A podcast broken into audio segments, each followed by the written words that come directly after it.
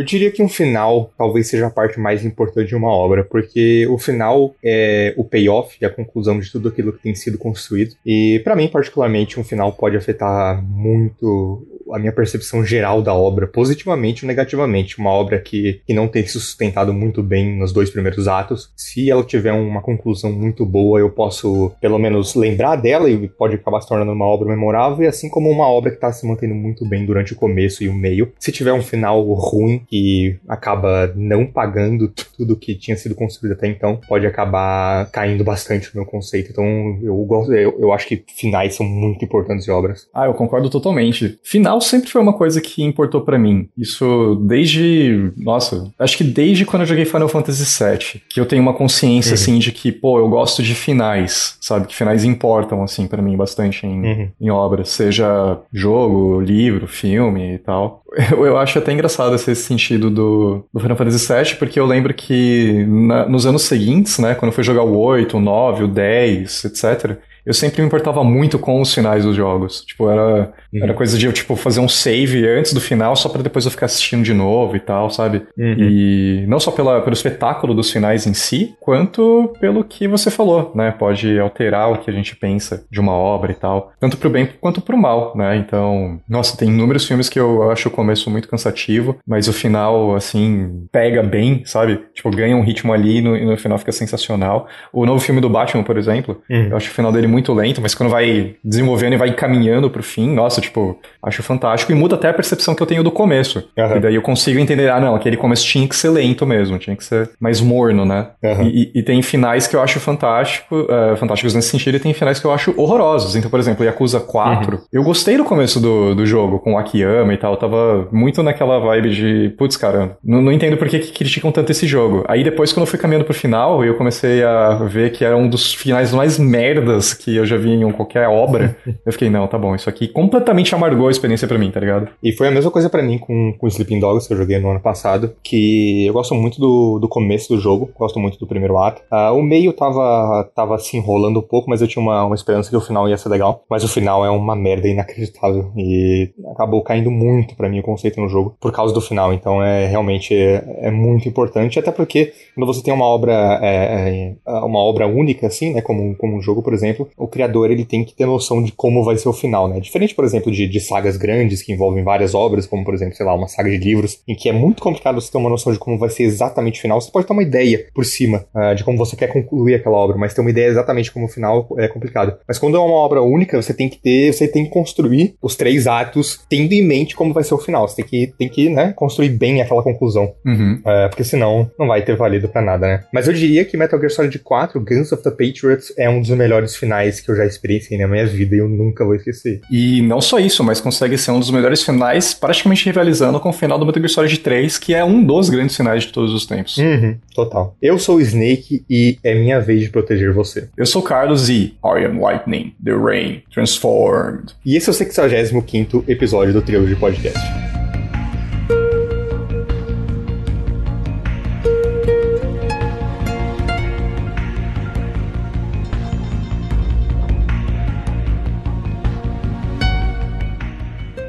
Sejam muito bem-vindos a mais um episódio do Thriller Podcast. Antes de começarmos o programa, queremos dar os recadinhos de sempre. É, nós fazemos lives na Twitch, na twitch.tv barra Podcast, então se você quiser doar o seu sub, nós ficamos muito agradecidos. É, de vez em quando rolam sorteios lá, então siga-nos na, nas redes sociais, que são arroba Trilogy Games Oficial, a loja do Dan, que financia toda essa bagaça aqui, e arroba, arroba Podcast Underline, que é onde a gente dá sempre as notícias do podcast, é, as lives que a gente vai fazer, os sorteios quando vão acontecer. Então sigam a gente e, obviamente, né, como eu já citei, visitem a Trilogy Games, que é a loja que loja fantástica do Dan que financia tudo isso aqui e é a razão da gente estar tá gravando aqui. Então, é, nós, nossos podcasts saem todas as quintas-feiras às 14 horas, então fiquem ligados. A gente faz sem falta, então é sempre às 14 horas, quinta-feiras. A gente dificilmente falta com, com, esse, com esse calendário, então podem ficar tranquilos. E, por favor, nos mandem seu feedback sobre o programa, é, divulguem a, o podcast para seus amigos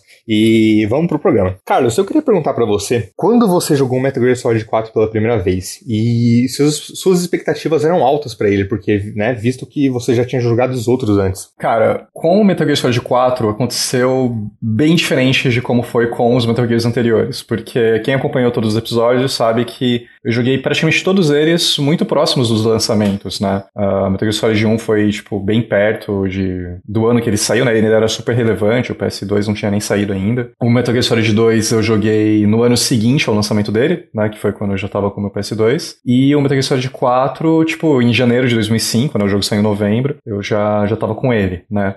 O Metal Gear Solid 4, ele saiu em junho, 12 de junho de 2008, e todo mundo pode pensar, né, nossa, eu, eu tive todos os consoles da Sony ali bem próximos, né, da, da época que eles, saí, que eles saíam e tudo, e que a mesma coisa seria uh, o PS3, né, mas na verdade não. Uh, nesse período de 2008, uh, na verdade de 2006 para frente, 2006 para 2010, eu não tinha contato com o PS3. Inclusive, era um console para o qual eu torcia muito o nariz. Thanks. Acho que era a visão geral que as pessoas tinham mundialmente, principalmente no Brasil, né? Porque era padrão, o console era caro lá fora e ainda mais caro aqui, né? É, ele foi lançado no Brasil por 7 mil reais, né? Por aí. É, então, e tipo, 7 mil reais em 2006, 2007 é tipo, sei lá, o dobro, considerando a inflação do que a gente pagaria hoje, tá ligado? Sim. Então, eu não peguei o PS3 por uns bons anos aí, né? Nessa época, o que eu mais jogava era o Wii, por incrível que pareça, porque eu odeio o Wii.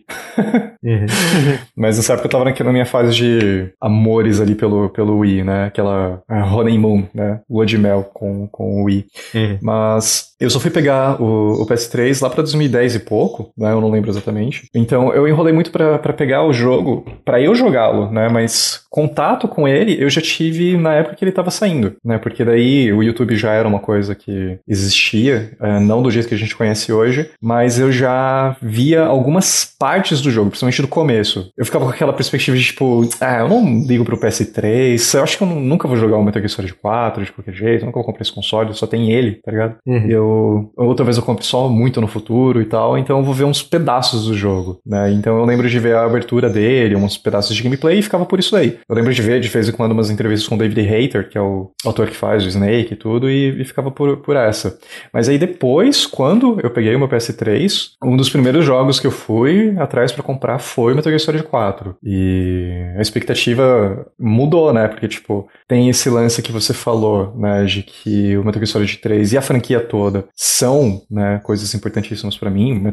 A saga Metal Gear Solid é uma das minhas favoritas, né? Então, eu já fui com aquela expectativa de, tá, eu sei que isso aqui é a conclusão da história do, do Snake. Eu quero ver o que que evolui, o que que o Kojima conseguiu extrair de poder aqui do PS3, porque é uma coisa que a gente já espera dele, né? Porque ele sempre extrai uhum. muita coisa do, das plataformas que ele utiliza. Então tinha isso na minha cabeça e é, é, curioso porque mudou totalmente aquele ar meio morno que eu tava antes, né? Então fica uhum. meio que por, por essa, essa visão aí. É, se a, gente, se a gente for olhar a cronologia do PS3, o Metal Gear Solid 4 é claramente a primeira razão para se comprar o console, né? O Uncharted 1 é de 2007, mas eu não, não vejo motivo para comprar o console unicamente por causa dele. Mas o Metal Gear Solid 4 é com certeza um showcase pro console, né? Um dos jogos mais bonitos da geração, facilmente, assim.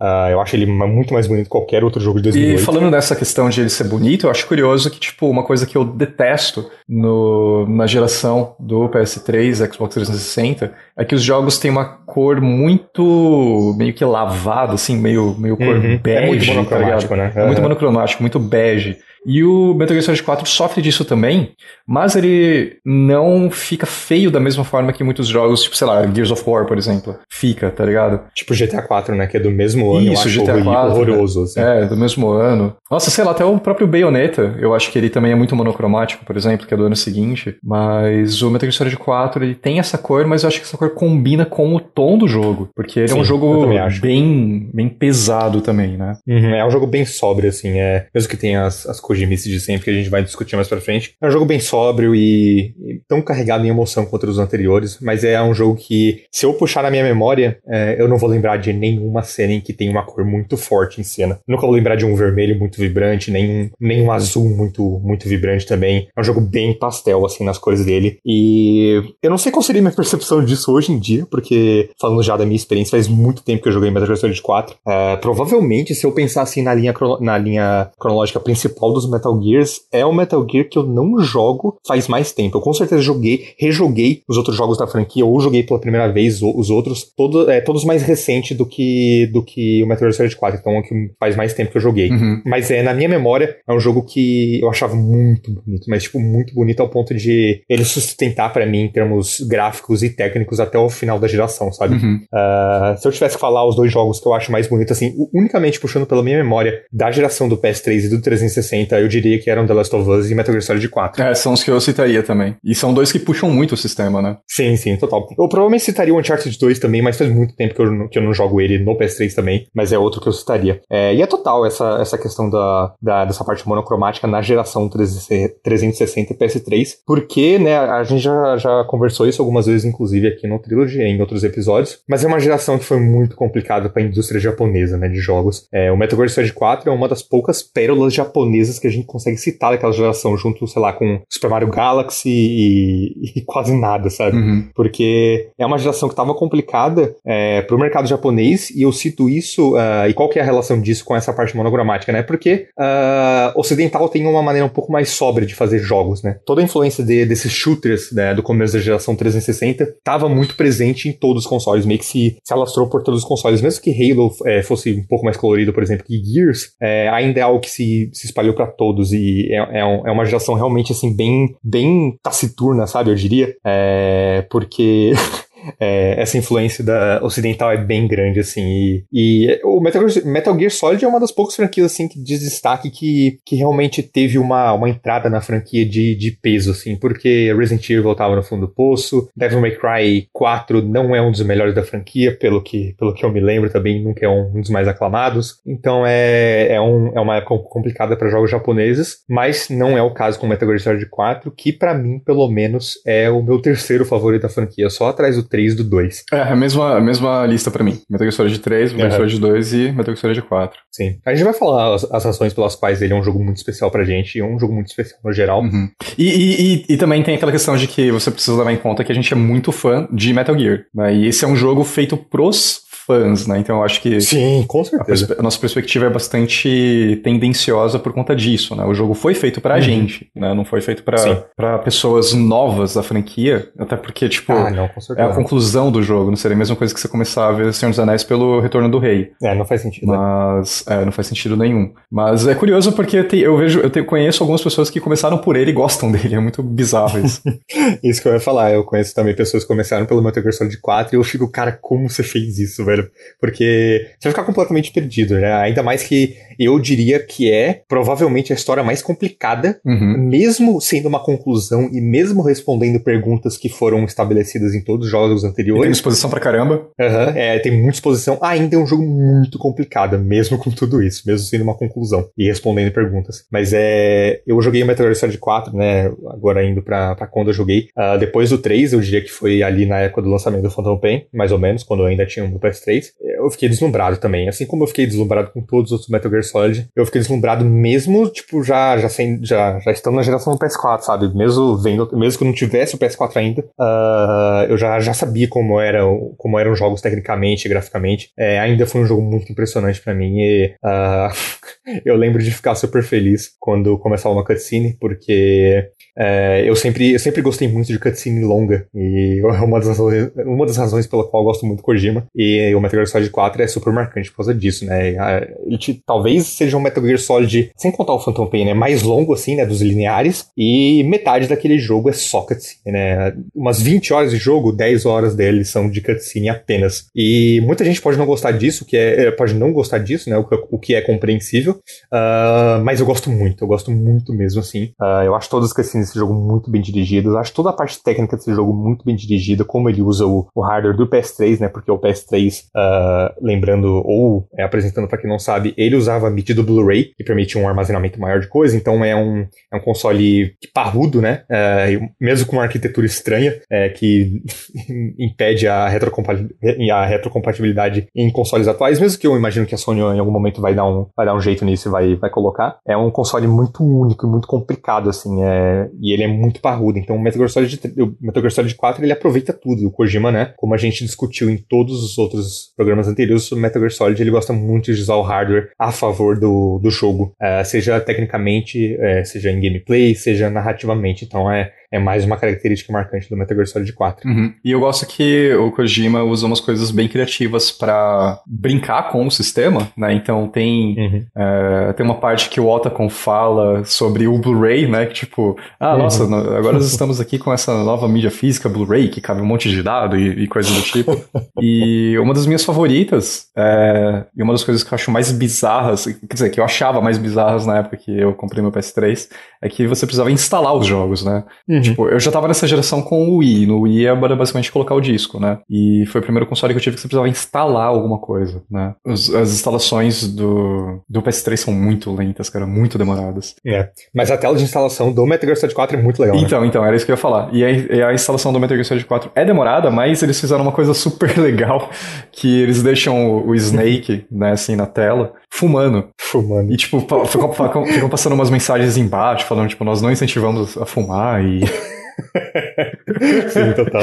E, e umas outras, uns outros comentários e tudo. E uhum. o progresso ali de, de, instalação e o Snake fumando vários cigarros e a animação ó bem feita, tipo, uhum. ele puxando assim, você começa a imaginar ele, tipo, relaxando ali, ele joga o cigarro fora, depois ele abre um novo. Uhum. É bem legal. Sim. E eu gosto que no final da instalação, assim que termina e você pode iniciar o jogo, o Snake fala kept waiting, huh? É. é muito bom isso. Mas é, voltando a essa questão da, da parte monocromática, gosto que nessas telas de instalação, assim como em artes conceituais do jogo, dá para ver que o traje do Snake nesse jogo, que é muito bonito, inclusive, é, ele é azul. Uhum. Ele não é cinza como parece no jogo, ele é azul mesmo. E no jogo mal dá pra ver, porque o jogo é todo, todo muito pastel, então é, é engraçado ver isso e tal. Mas o Metal Gear Solid 4, ele não era uma ideia que o Kojima estava muito afim de fazer. Uhum. É, a gente vem dizendo isso faz tempos já, mas o Kojima ele tem vontade de deixar Metal Gear talvez desde o 2. Não é uma, não é uma franquia que ele sempre quis continuar e sempre quis encerrar. Porque uma das coisas que a gente discutiu uh, no programa sobre o Metal Gear Solid 2 é que aquele final é muito, muito interpretativo, né? Ele tem uma mensagem muito poderosa sobre personalidade, sobre sua individualidade em um mundo que se torna cada vez mais massificado no sentido de cada, é, se tornar uma unidade mesmo e qual a importância da individualidade própria. E é uma mensagem que ele queria deixar ambígua, né? Ele queria deixar pro, pro jogador uh, tirar suas próprias conclusões. E uh, fazer Metal Gear Solid 4 não era, não estava nos planos dele, mas por exigência da Konami e dos fãs, porque Metal Gear Solid vendia muito bem. A Konami, né, exigiu que ele fizesse um 4 e os fãs também. Então ele, foda-se, eu vou fazer essa merda. Vocês param de me encher o saco. Cara, ele, ele chegava a receber ameaça. Uhum. Né? Quando, quando viram né, que havia um projeto sobre Metal Gear Solid 4 que não era dirigido pelo Kojima, teve gente que ficou doida, né? E uhum. ficou mandando ameaça por, por, por, pro Kojima e tudo, e é bizarríssimo. Uhum. É, e até porque, né, o Kojima não se opôs à franquia continuar, mas por favor que continuasse sem ele, uhum. né? Ele, ele queria deixar, após o Metal Gear Solid 3, uma equipe que fosse capaz de continuar a franquia sem ele. É aquela coisa meio Metal Gear Solid 2, né? De legado, né? Dele deixar isso para as gerações seguintes ali de desenvolvedores fazerem o, o Metal Gear. Total, é. Então não era algo que ele queria muito fazer e acabou que depois do Metal Gear Solid 4 ele ainda fez mais dois jogos da, da série principal, que foram Peace Walker e o Phantom Pain. Uh, então é, né, ele, ele ficou preso nessa franquia por um, por um longo tempo. Mas é. Mesmo que, né, é, essa questão da pressão seja, seja chata pro criador e tal.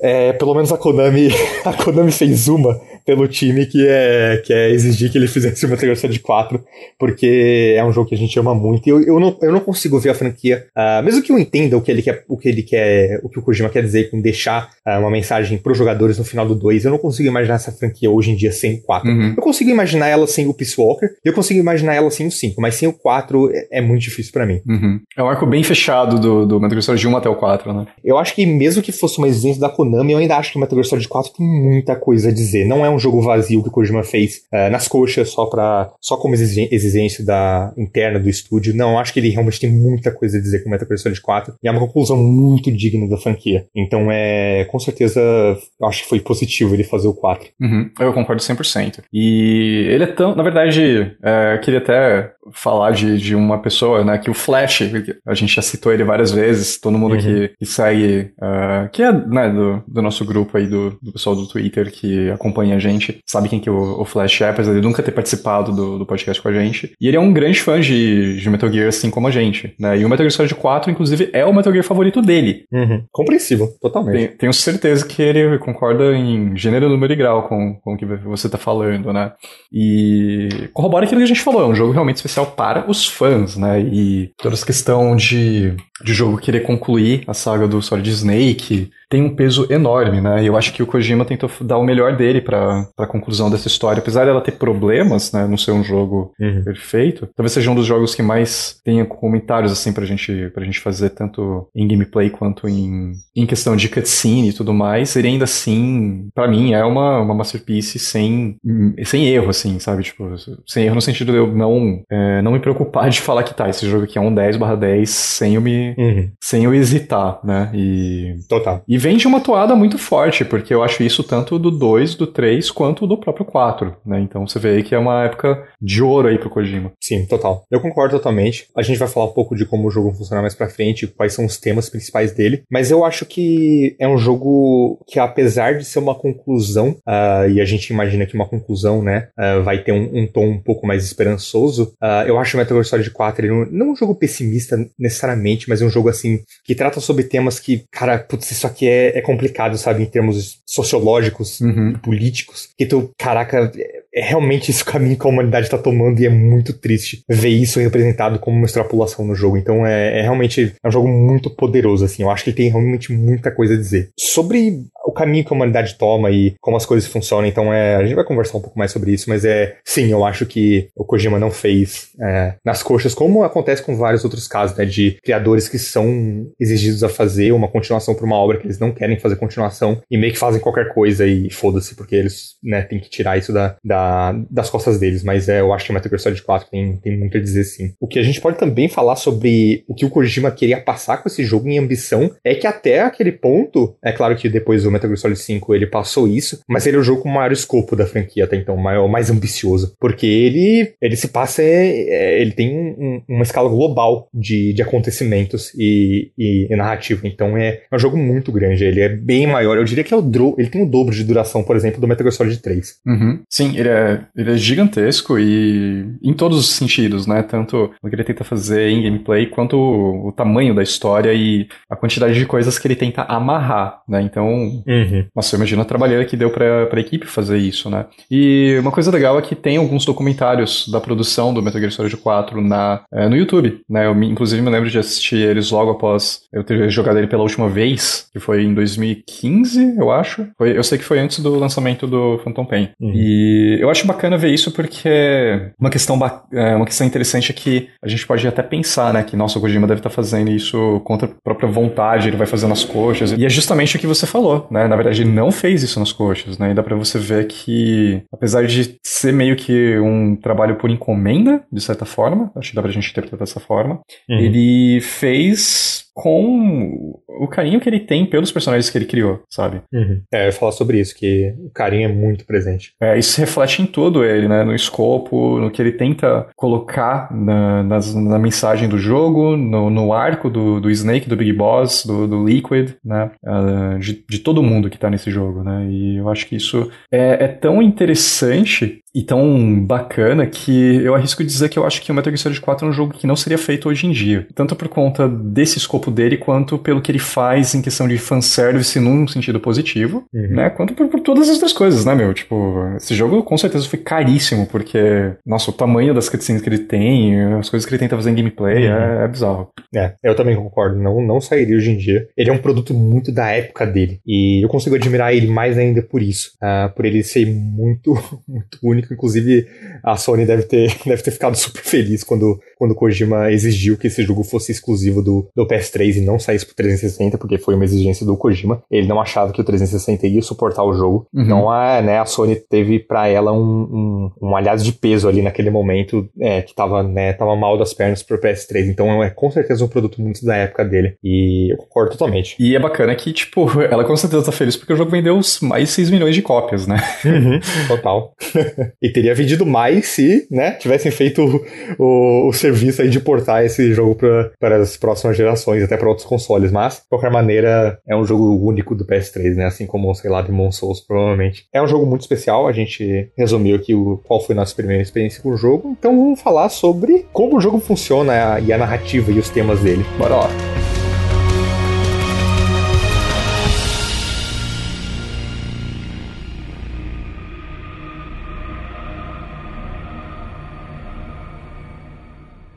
Durante a pesquisa para fazer esse podcast e, durante a, a escrita desse roteiro, eu criei uma teoria de que Metal Gear Solid 4 é relativamente influenciado por Resident Evil 4. Carlos, você sabe de onde vem isso?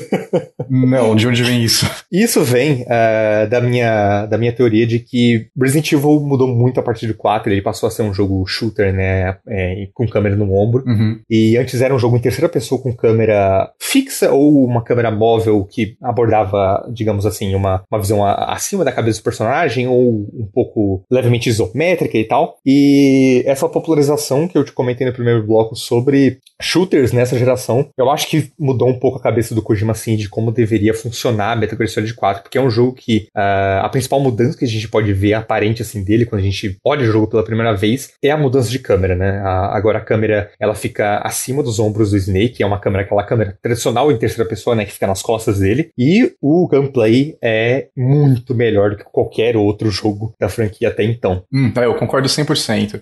E ele tem mudanças ali de, é, de mecânica mesmo que é, concordam bem com o que o jogo apresenta logo de cara, né? Porque o, o jogo começa com o Snake já num campo de batalha ali, tipo, explosão uhum. e guerra e tudo.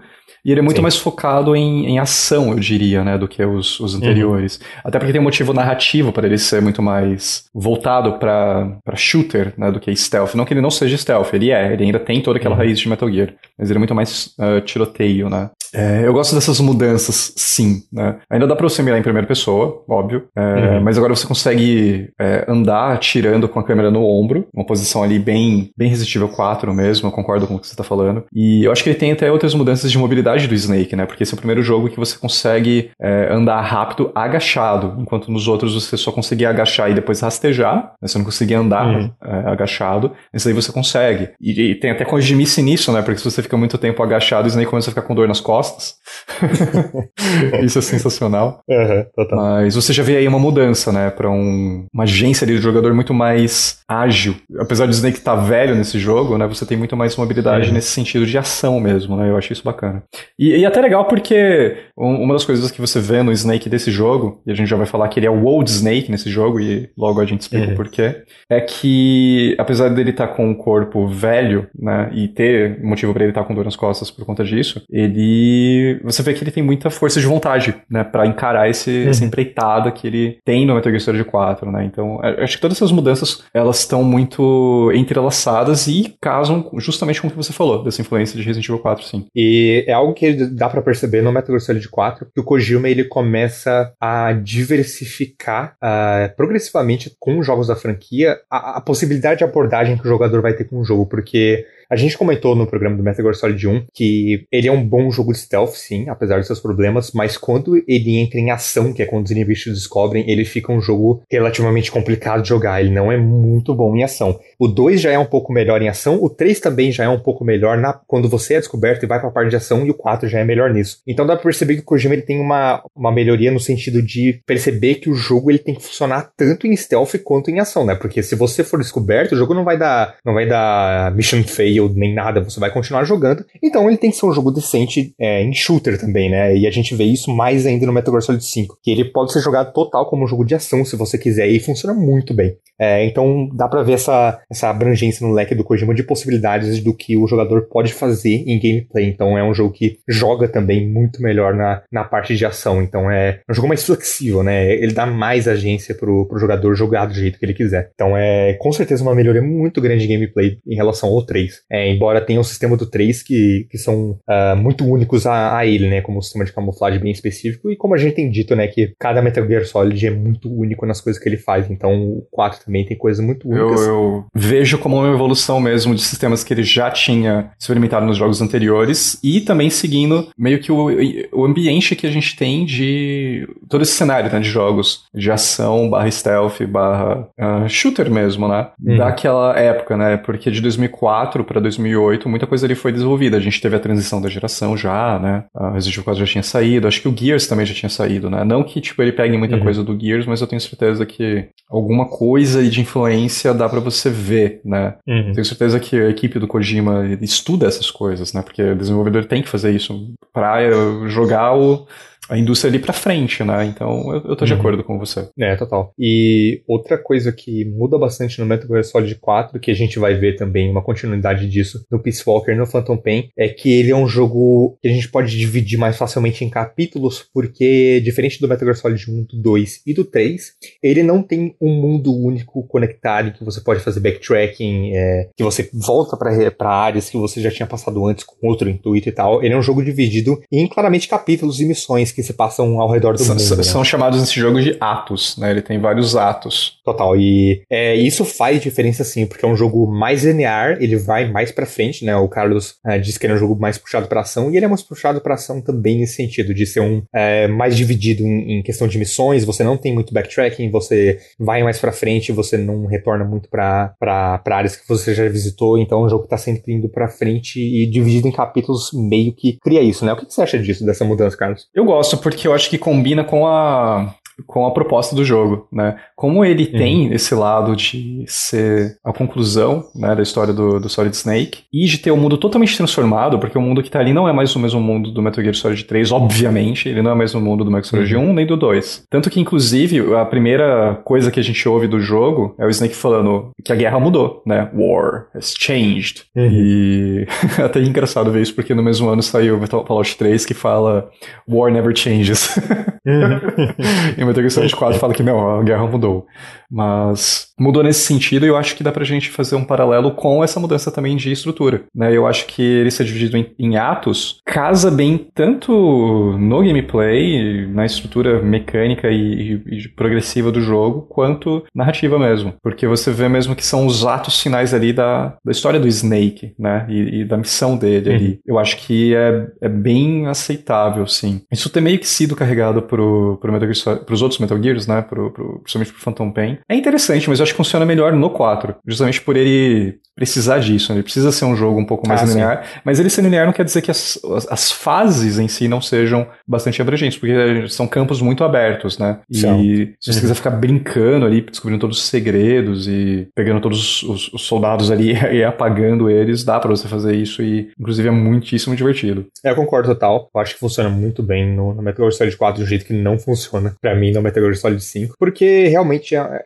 ele, ele funciona numa estrutura linear que não fica cansativa uh, de começar em, em, novos lugares, né? E eu diria que até uh, dá um ar fresco pro jogo toda vez que você conhece um, um, lugar novo, mesmo que, por exemplo, em certo ponto do jogo você volte para Shadow Moses, que é um lugar que você já conhece. Inclusive um dos grandes momentos da, do, do jogo, eu vou falar depois porquê. Total, ele, ele sabe ele sabe linkar esses lugares muito bem e sabe tratar todos esses lugares de uma maneira única que nunca fica cansativo. Então eu gosto dessa mudança assim, uh, mesmo que é porque é complicado falar sobre isso porque cada Metal Gear Solid é muito único. Então eu gosto do Metal Gear Solid 4 mudar isso e apresentar de uma maneira diferente. É, cada jogo tem, tem suas particularidades, então é, é, é, eu diria que é um ponto muito positivo da franquia. Uhum, eu concordo, 100%. Mas é, o que a gente tem também nesse jogo, Carlos, é que assim como no Metal Gear Solid 3 tinha uma barra de stamina embaixo do da barra de vida do, do Snake. Aqui no Metal Gear Solid 4 a gente tem o Psych Meter, que é basicamente o medidor de velhice do Snake, uhum. né? Como o Carlos Disse, o,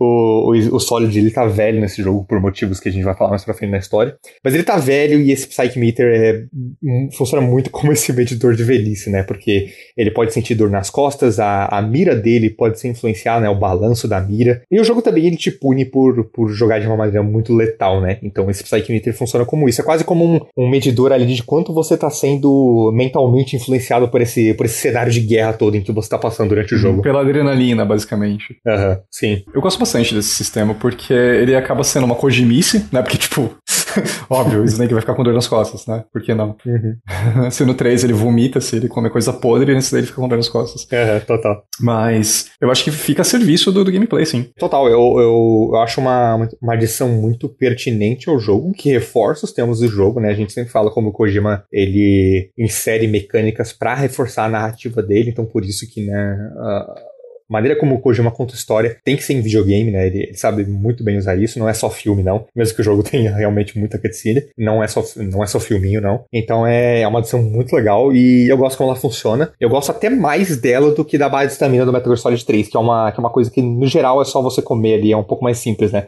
Então eu gosto bastante dela, acho que foi que é uma adição muito legal. É justamente é... uma evolução, né, do, do Metal Gear Solid 3. E em gameplay uhum. eu acho que ele chega a ser melhor, tipo, nesse sentido, é gostoso uhum. de jogar ele dessa forma. Sim, também acho. E além disso, isso, uma mudança que a gente tem em relação a um sistema que a gente elogiou muito no Metal Gear Solid 3 é a camuflagem. Uh, a camuflagem do Metal Gear Solid 3 eu acho melhor, porque ela é um pouco mais complexa, mas a do 4 eu ainda acho positiva, mesmo que ela seja um pouco mais automática, né? Você não mexe tanto em menu para aplicar camuflagem, então é a, a, a roupa do, do Snake, aquele traje que eu acho um puta design foda uhum. pra traje, ela, ela é um pouco mais automática na camuflagem. É claro que você precisa ainda cumprir alguns requisitos dentro do jogo para obter, pra obter a, a camuflagem correta, mas ainda assim acho, acho, um, acho um bom sistema, que é novamente aplicado da maneira certa. Sim, eu gosto muito disso porque ela une útil ao agradável e também corrige um problema que algumas pessoas têm com Metal Gear Solid 3, que apesar de eu não concordar, eu entendo a crítica de que muita gente não gosta de você ter que ficar manejando, gerenciando a camuflagem do Snake no Metal Gear Solid 3 toda hora entrando no menu. Uhum. É porque é um, o Metal Gear Solid 3 é um jogo muito de menu também, né? De você ter que parar, trocar suas, suas pinturas e uh, fora o sistema de cura ali, né? Que você tem que consertar o Snake, digamos. Uhum. Você usa muito menu. E tem gente que não gostou disso porque tira o ritmo Sim. ali do gameplay. Ele quebra, né? O que para mim não uhum. pesa muito porque eu sempre fui muito de ir no stealth nos Metal Gears, né? Então, pra, pra mim não influencia muito e, ok, né? Mas eu entendo a, a, crítica deles. Isso é tecnicamente corrigido no 4, né? Porque agora você precisa cumprir uns pré-requisitos ali, né? Você precisa ficar no ambiente tempo suficiente para roupa do Snake é, entender o ambiente que você tá e ela daí conseguir é, mudar a pintura dela para uhum. Pra onde você se encaixa, né?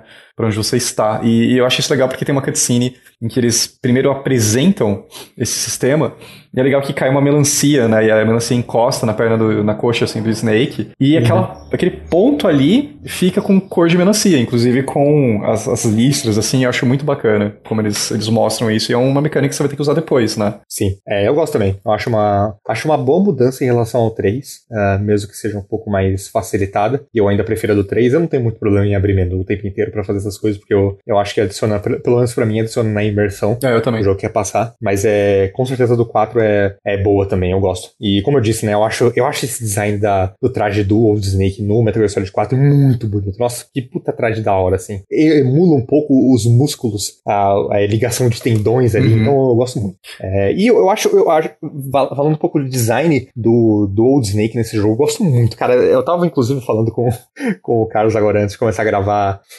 o, o, programa que, que puta coragem do, do Kojima, né? Botar o, o, o protagonista máximo dele de velho, de bigode, é, todo, todo, todo com dor nas costas. É muito bom, cara. é bem legal. E o bigodinho do, do, do Old Snake é muito bom. é muito bom, cara.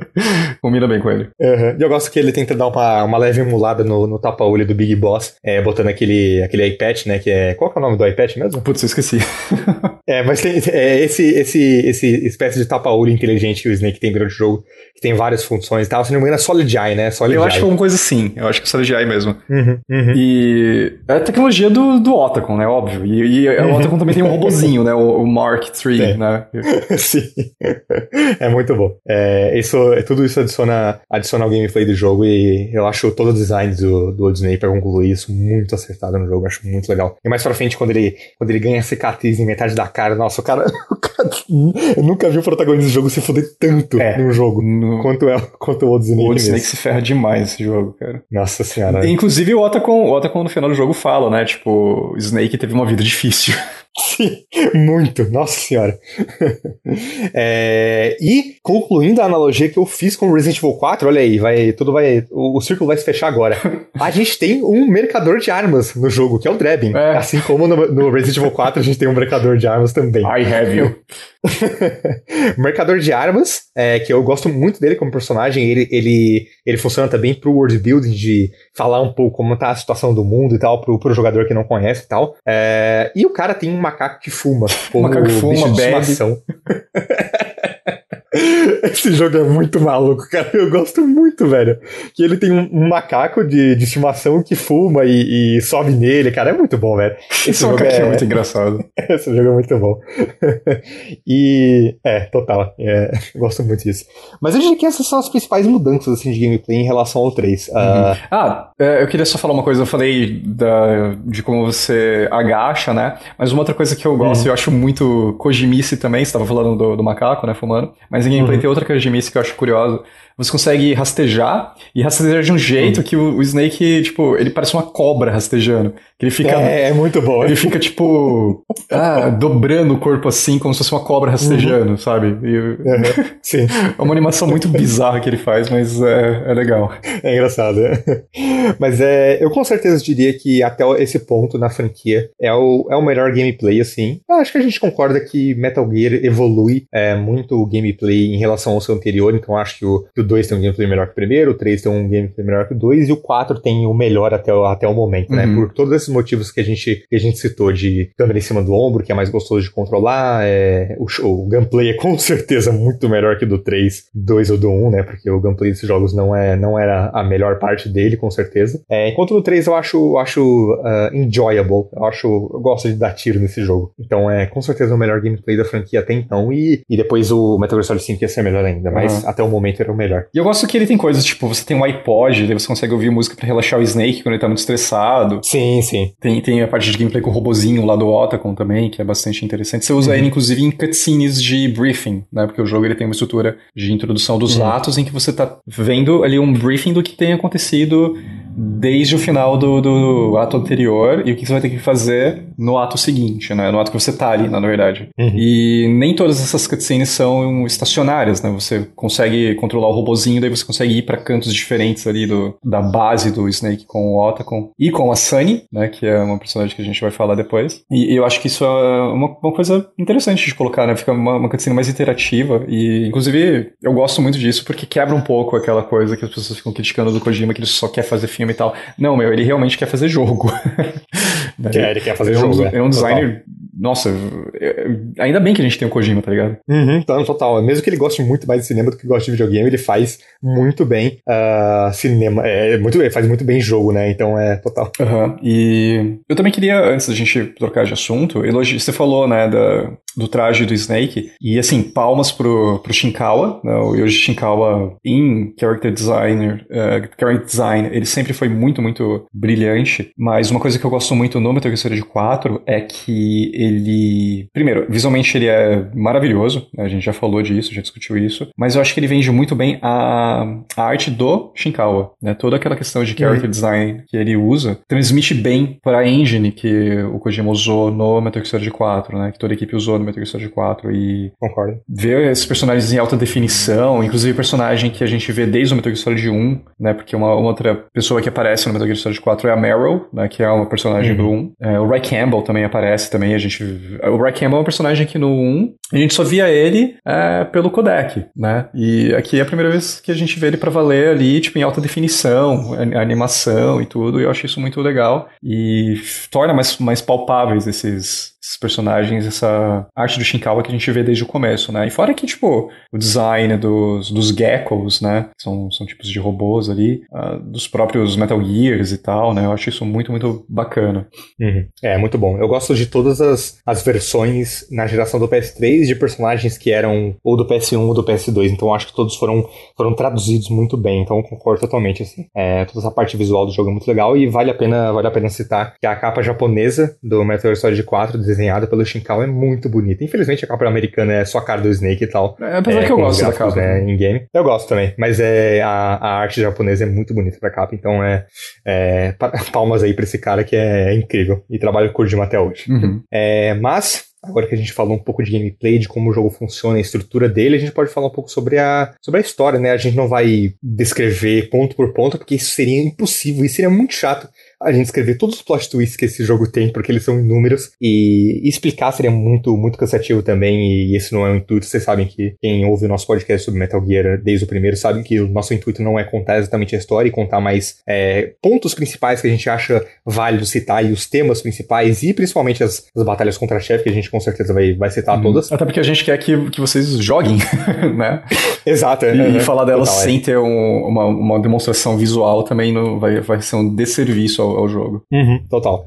Então a gente vai falar um pouco mais sobre os temas e a situação em que o mundo se enconra uh, no Metal Gear Solid 4, ela é a que mais, se, mais a gente pode dizer que extrapola da realidade, embora seja uma extrapolação que eu ache possível acontecer num futuro próximo, que é um mundo totalmente tomado pela economia de guerra, né? O, o termo economia de guerra é muito citado durante o Metal Gear Solid 4 inteiro, inclusive o jogo ele começa, a primeira cutscene do jogo é uma, uma, uma TV, né, passando por vários canais mostrando como, como o mundo está completamente transformado com essa economia de guerra. E a situação é que países é, estão proibidos completamente de uh, enviarem tropas próprias para outros países para fazer intervenções, etc. Por isso, elas agora confiam e, e é, a principal base delas são as PMCs, que em português são as companhias militares privadas, que são empresas privadas que é, possuem exércitos próprios, é uma espécie de mercenários, né? E esses, obviamente, esses mercenários não lutam por ideais nem nada, eles lutam por dinheiro e por essa manutenção da economia de guerra aqui, é, desencadeou, né, essa, essa situação no mundo foi desencadeada com o final do Metal Gear Solid 2. A, a invasão do, do Arsenal Gear em Manhattan meio que foi a, o turning point da, desse mundo fictício do, que Kojima criou em que o mundo começou a confiar nessas, nessas PMCs, né? Uhum. E é uma economia de guerra que é principalmente gerida pela, pela IA dos Patriots, né? A gente não vai entrar exatamente no que são os Patriots, essa organização e tal, porque a gente já falou um pouco delas no, dela no Metal Gear Solid 2 e é muito complexo explicar exatamente o que ele é. Mas é, eu queria voltar com você, Carlos, sobre aquilo que a gente tinha conversado no, no programa anterior, que é a The Boss, porque tudo isso é, é, é uma espécie de consequência da, de uma interpretação errada da vontade da The Boss, né? uhum. né? Essa, essa, essa Yavo, né, foi basicamente construída pelo Zero, pelo, pelo Major Zero, que a gente falou no Metal Gear Solid 3, e é serve em tese para criar uma realidade que o Major Zero achou que era a vontade da The Boss, uhum. que é uhum. um estado constante de guerra no mundo. E o, o, Big Boss, ele tinha uma interpretação diferente, ele acha que as pessoas devem lutar pelos seus ideais. Uhum. Então, esse, esse, conflito de ideais dos dois... Lutar pelos ideais sem ter a influência externa de, de governantes, basicamente, né? Sem que, Sim, que uhum. o sistema ali, digamos, é, controlem, né? Sim, e o que acontece, né, é que o mundo tá nesse, nesse estado de guerra porque uh, existe uma má interpretação ali do que a The Boss realmente queria. Pelas duas partes, tanto pelo Zero quanto pelo Big Boss. Isso. Mas a, a história, do, principalmente do jogo, ela envolve o Old Snake, né, que acabou envelhecendo porque uh, ele é um clone do Big Boss, a gente citou isso, né? Ele sendo um clone do Big Boss criado pelos Patriots, ele tem um, um processo de envelhecimento mais rápido, que é basicamente uma contramedida, né? Quando você cria um, um clone do maior soldado já existente, você tem que ter uma contramedida pro cara não sair do controle, e a contramedida que os Patriots botaram no Solid é ele envelhecer super rápido. Então, numa questão de 5 anos, né, que, é o, que é, o, é um intervalo entre o Metal Gear Solid 2, que se passa em 2009, e o 4, que se passa em 2014, o Snake ele ficou super velho, ele tá com uma cara de 60 anos e tá todo fudido. O cara, é, assim, ele claramente tá em um estado depressivo, assim, dá pra ver, dá pra ver isso durante o jogo, né? Ele tá em um estado depressivo não só por causa disso, mas também porque o Fox Die, presente nele, que foi injetado no Metal Gear Solid 1, ele a qualquer momento ele vai virar uma, ele vai romper do Snake, vai virar uma pandemia global e o Snake ele tem que carregar mais esse peso nas costas. Acho que ele pode ser o vetor de um, de um vírus que vai matar a humanidade. Então, uhum. tem mais essa questão. Então, é o Old Snake ele tá atrás do Liquid Ocelot, que, como a gente citou no, no Metal Gear Solid 2, ele é basicamente o, o corpo do Ocelot com a vontade do Liquid. é, muito anime. foi transmitida meio que pelos nanomachines do braço do Liquid. uhum, exatamente, é. E ele tá indo atrás do Liquid porque basicamente o plano do Liquid é tomar essa IA dos Patriots, né? O plano geral dele, esse plano grande dele é tomar a IA dos Patriots e imergir o mundo em uma mais um, um, estado de guerra constante mais ainda do que já tá imergido. Então é a missão do Snake ir atrás dele e finalmente dar, dar fim no Liquid. E com, com base nisso tudo que eu falei, dessa questão de temas de guerra, uh, eu volto pro ponto que eu fiz no começo do jogo, que esse jogo ele tem alguns temas muito pesados uhum. e que eu acho, eu acho realmente assim, tipo, me deixa mal assim pensar sobre essas coisas de como o mundo ele pode caminhar para esse estado constante de guerra por decisões imbecis de, de governança. A gente viu isso uh, acontecer mês passado, mês retrasado na, com a invasão da, da Ucrânia pela Rússia uhum. e, é, e é algo que é algo que o jogo sabe tratar muito bem, é algo que é uma visão assim relativamente pessimista, sabe, sobre a, sobre a, sobre a coisa toda, sobre a situação política do mundo e, e mesmo que seja uma extrapolação, uh, eu acho que é um tema super válido de ser discutido, que eu acho muito pesado, assim, mais com qualquer coisa que, que, que tinha sido discutido na franquia até então. Uhum. É, eu concordo totalmente. E, bom, a gente já citou no, no bloco 1, né, que o Metal Gear Solid 3, ele é um jogo pesado, mas o Metal Gear Solid 4, ele segue a mesma tendência. Eu também, eu acho que ele talvez seja um pouco menos emocional. É, não sei. Na verdade, talvez eles estejam no mesmo patamar, até porque tem uhum. umas partes do Metal Gear Solid 4 que vão além, né, do, do peso da história do Old Snake, mas abrangem justamente o quão triste é esse estado de guerra que, que o mundo ficou imerso ali. É, eu concordo 100% com você, porque dá pra gente tra traçar paralelos com o que a gente tá vendo hoje com a guerra da Ucrânia, né? Uhum. E esse jogo pega bem pesado nesse lado e ainda por cima disso consegue fazer uma das histórias mais angustiantes, eu acho que é a palavra certa, né? Pro personagem do Old Snake. Porque tem todo esse elemento que você falou, né? Ele tá envelhecendo mais rapidamente por conta da genética dele e também por conta do Fox Die, que é uma filha da putagem gigantesca que fizeram com ele. E tem todo esse lance de que ele tá indo atrás do Liquid Ocelot. E o Liquid Ocelot, ele uh, consegue uh, estragar todos os planos do Snake, tipo, o jogo inteiro. Uhum. O Snake tá. O Snake começa o jogo de um jeito já debilitado, mas dele, do começo do jogo até o fim do jogo, ele tá ainda mais debilitado. Uhum, né? Como você falou, tem uma cena lá que, tipo, a cara dele fica toda. a partir de um ponto, né? A cara dele fica toda deformada de um lado, por causa de um, de um embate que acontece ali. Uhum. Tem, tem uma cena brilhante que a gente vai citar depois, no, perto do final do, do jogo, um pouco antes da luta final, que eu acho ela, assim, tá no, facilmente no top 10 de jogo, de, de cenas do, do Metal Gear. Uhum. E em tudo isso você vê um peso muito forte, né? Tanto emocional quanto humano, eu acho, né? Porque é, é muito relacionável e, e, a gente vê que essas coisas pelas quais o Snake passa são cabíveis de acontecer no mundo real, né? Uhum. Em, em questão de sofrimento ali, né? De, principalmente do que um soldado passa dentro de uma guerra. Então Sim. eu acho é um jogo bem amargo. Uhum. É um jogo total amargo e faz todo sentido você falar sobre isso que do que o soldado passa durante a guerra, porque a gente vai falar também sobre o esquadrão principal desse jogo, que são a, as Beauty and the Beast, que também são, são soldadas que, que são totalmente traumatizadas pela guerra e eu acho que é um, é um jogo é um, é um jogo que aborda muito isso, né? A, a influência da guerra e o trauma que ela vai causar nas pessoas, né? Olhando mais para a parte micro, né? Não na parte macro da guerra, de qual território invadiu qual território, mas nessa parte micro, né? Do que as pessoas sofrem com isso. E é um jogo que, só, de eu lembrar do que o Snake passa nesse jogo e como ele se sente, ele tá claramente triste, assim, depressivo, sabe? É um jogo que, nossa, me pega muito, assim, no emocional, então... E, e, e também ele tá assim por ele saber a situação em que o mundo tá, ele saber da missão que ele precisa cumprir, e ele, isso daí, na verdade, é a grande força de vontade personagem que move ele mesmo quando o corpo dele já tá todo estourado, Uhum. né? Tem, tem uma cena que ele tá com, tipo, a perna toda fugida, o braço quebrado e ele continua indo em, em segui- né? É, e ele, continua indo ao longo do jogo sabendo que vai morrer, sabe? Exato, sabendo era o que eu ia falar. E, e ele sabe que ele tá. Ele, ele não tem mais muito tempo de vida. Ele vai morrer. Uhum. Não, e, e não só que ele vai morrer, mas que ele precisa se matar pro vírus não espalhar. Então, e- então ele tem que fazer tudo no jogo pensando nisso. Ele tem que derrotar o Liquid, ele tem que parar essa situação toda, é, sabendo, né, que o mundo tá completamente é, é, distorcido, né? E sabendo que ele mesmo, não é que ele vai morrer de velhice no final, não, ele mesmo vai ter que tirar a própria vida pra não ser o vetor de um vírus que vai acabar com a humanidade, vai tudo que ele vai jogar tudo que ele fez no lixo. Então é o peso nas costas desse personagem durante o jogo é,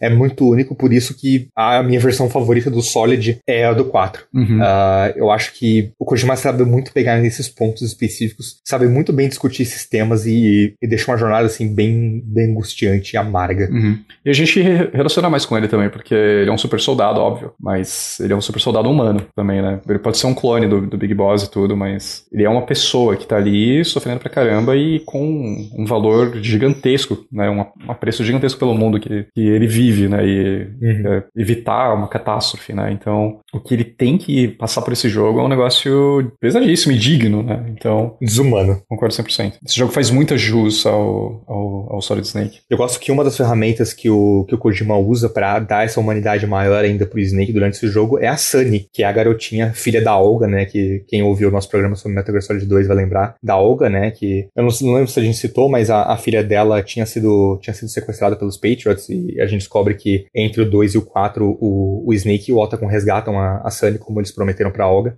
E ela vive agora com o Otacon com o Snake, né? Eu acho engraçado que é quase um, é quase um, ca- um casal homossexual com, com a filha adotada, né? É, E- basicamente. E, e outro também outro que só se ferra, né, cara? Meu Deus do céu. É, total, é. Meu Deus. E eu gosto que, a, que o Snake, mesmo que seja aquele cara ainda meio rabugento, meio pra baixo e tal, ele, ele faz quase um papel de pai ali pra Sunny e, e isso dá mais humanidade pra ele. Então é, é muito legal. Uhum. Mas é o que eu queria também discutir, e que eu gosto muito, que eu acho que em, em termos de estrutura narrativa é um dos principais, se não pra mim o maior acerto do Metal Gear Solid 4 é ele ter uma estrutura de tese. Porque a tese ela funciona basicamente assim, né? Inclusive voltando agora pra épocas de ensino médio, ah, a tese funciona com a introdução, o desenvolvimento e a conclusão. E o que é, é recomendado em, em termos dissertativos de você fazer na conclusão é você retomar aquele assunto que foi tratado na introdução. Uhum. O que o Metal Gear Solid 4 ele faz como conclusão da série é retomar muita coisa, não só do 2 do 3, mas do primeiro jogo. Ele tem essa, essa, essa, esse, esse formato de tese em que você retoma aquilo que foi tratado na introdução, que é o Metal Gear Solid 1. Então ele volta com vários personagens do Metal Gear Solid 1. Ele volta com a Naomi Hunter, ele volta com a Mei Ling, ele volta com a Meryl, que tinha sido o interesse romântico do Solid no primeiro jogo. O Roy Campbell que a gente já falou. O Roy Campbell, aham. E ele também volta, né, com, com personagens do, do 2 e do 3 também até. Ele volta com a Eva, é, do Metal Gear Solid 3, agora ela tá super velha e tem, tem uma... Um dos meus atos favoritos do jogo é o que ela aparece. É, o Raiden também volta na forma É, de... eu queria só fazer um comentário. Eu gosto do, da parte que a, que a Eva aparece, mas eu não gosto do ato em si, em termos de gameplay, porque eu acho que é a pior parte do jogo. Porque é uma parte que você tá em Praga Uhum. e você tem que fazer meio que. Sabe no, no Judgment? Que você tem que fazer aqueles tra- eh, tailing missions, É, né? De seguir. Training aham. missions de você ficar seguindo o- um personagem específico, você tem que fazer isso em Praga, num, num lugar que tá todo coberto por névoa. Uhum. O Snake ele tá disfarçado, né? Ele, ele usa uma máscara ali pra ele parecer jovem e tal. E é muito chato, meu Deus do céu, que parte ruim, velho. Eu gosto por causa da Eva quando ela aparece na igreja e tal, mas eu concordo É. que essa parte, esse começo é chato do, do ato. Não, então, é, o, que- o que eu ia falar, é, depois que você passa por isso daí, daí entra toda a revelação que a Eva dá pro, pro, pro, pro Snake ali, né? Que a Eva é basicamente a mãe do Snake. Aham, sim, sim. Ela serve de barriga de aluguel pros clones, né? Então é isso mesmo. E ela dá muito mais revelações do, do que isso, né? De fala sobre Uhum. o corpo do Big Boss. Tem depois uma cena fortíssima, né? Com, com o Liquid Ocelot chegando nesse, nesse lugar em Praga. E, e também você tem uma cena ali de, de gameplay com, com fuga ali com a Eva e, e, de tiroteio que eu acho muito boa. E ela compensa essa parte chata anterior. Uhum. Né? Mas enfim. E estava falando do Raiden, né? O Raiden ele aparece. Uh, rapidinho, é, rapidinho, deixa eu complementar. Eu gosto, Carlos, que você citou que o, o Snake ele usa uma máscara para fazer ele parecer jovem nessa parte do jogo. Que é. Que eu, eu imagino o Kojima claramente pensando assim, putz, os, os fãs da franquia, é, é claro que eu imagino que eles vão gostar do, do Old Snake, mas eles vão muito querer ver como é que seria conseguia o Snake jovem nessa engine, uhum. nesses gráficos. Então por isso ele bota esse, esse fanservicezinho do, do Snake jovem. E é, e é basicamente o Snake do, do Metal Gear Solid 2 com, com esses gráficos do Metal Gear Solid 4. Então eu gosto desse detalhe. É basicamente isso. E eu gosto disso também. E você estava citando o Raiden, né? E eu gosto do que eles fizeram com o Raiden nesse jogo, porque o Raiden é um personagem que eu sempre gostei muito. Muita gente uhum. detestava ele na época do Metal Gear Solid 2. E o que o Kojima faz com o Raiden nesse jogo é absurdo, cara. Que mudança é absurdo, pro personagem. Né? E, e até não só nessa questão de meio que jogar na cara do, dos detratores dele, mas também a evolução do Raiden como personagem mesmo, porque enquanto no 2 uhum. ele é meio que sem personalidade, digamos assim, né? Não, eu não quero dizer sem personalidade, essa é uma palavra certa. Ele é muito ingênuo. Apático. É, ele é muito ingênuo também apático no 2. No 4, que transformação que, que ele tem, e transformação em todos os sentidos, né? Porque ele basicamente virou um ninja. Uhum. Né? Isso eu acho que não é muito spoiler, porque todo mundo aí já jogou ou já viu Metal Gear Rising, que é com o Raiden, né? Mas, cara, que, que bagulho foda que eles fazem com o Raiden nesse jogo. Inclusive a frase que eu, que eu usei na abertura, né? Tipo, I am lightning, rain transformed, né? Uhum. É dele, né? Numa das cenas mais fodas do jogo, que, tipo, ele tá sem os dois braços, uhum. com, uma, com uma katana na, na boca, e, tipo, descendo pau no, nos, nos uh, inimigos que estão, tipo, acabando com o Snake, tá ligado? É muito foda. Uhum. é muito foda. A frase que nós dois citamos uh, no começo, na introdução do programa, foram do Raiden, eu falei, é minha vez de proteger você, que é a primeira aparição dele, quando inclusive aparece o nome dele e o nome do ator. Ele fala pro Snake, it's my turn to protect you. Uhum. E é legal que né, ele tá com a voz toda robótica também, né? Ele, ele meio que faz o, o, o, o, papel do Cyborg Ninja, né? Que era do Metal Gear 1. Uhum, total. E eu gosto, eu gosto muito do design dele. A mandíbula de baixo dele, é, ela tá robótica também, ela meio é, metálica, né? E putz, é um, é um puta design foda, é um personagem ótimo. Gosto muito do Raiden. Uhum. É, tá foda. Um dos grandes destaques. Sim. E como eu disse, né, o, concluindo tudo isso que, que a gente tava falando até agora, o Metal Gear Solid 4 ele tem esse formato de tese, né? Em que ele, ele retoma tudo que foi tudo que foi dito anteriormente para concluir. E eu gosto que o jogo, eu gosto que o, que o Metal Gear Solid 4 ele faz algo muito bem, que é reaproveitar personagens anteriores em novos em novas funções, ao invés de ficar simplesmente jogando novos personagens. Uhum. Claro que o jogo ele tem novos personagens sim, mas ele sabe usar muito bem os personagens que foram introduzidos anteriores com funções narrativas muito bem aplicadas. Então é, é esse formato de tese no Metal Gear Solid 4 é muito bem aplicado. Eu gosto muito quando jogos, quando obras no geral fazem isso. E aí a gente entra na questão, né, que obviamente, graças a tudo isso, né, essa conclusão, é um jogo que tem muito fanservice e eu diria que é meu fanservice favorito em qualquer obra que eu já consumi. Uhum. Ponto. O que é, tinha tudo para dar errado nesse sentido, inclusive para algumas pessoas é, elas não gostam disso, né? Uhum. Mas eu acho que o, o, Kojima e a equipe dele conseguiu fazer isso de uma maneira brilhante no Metal Gear Solid 4.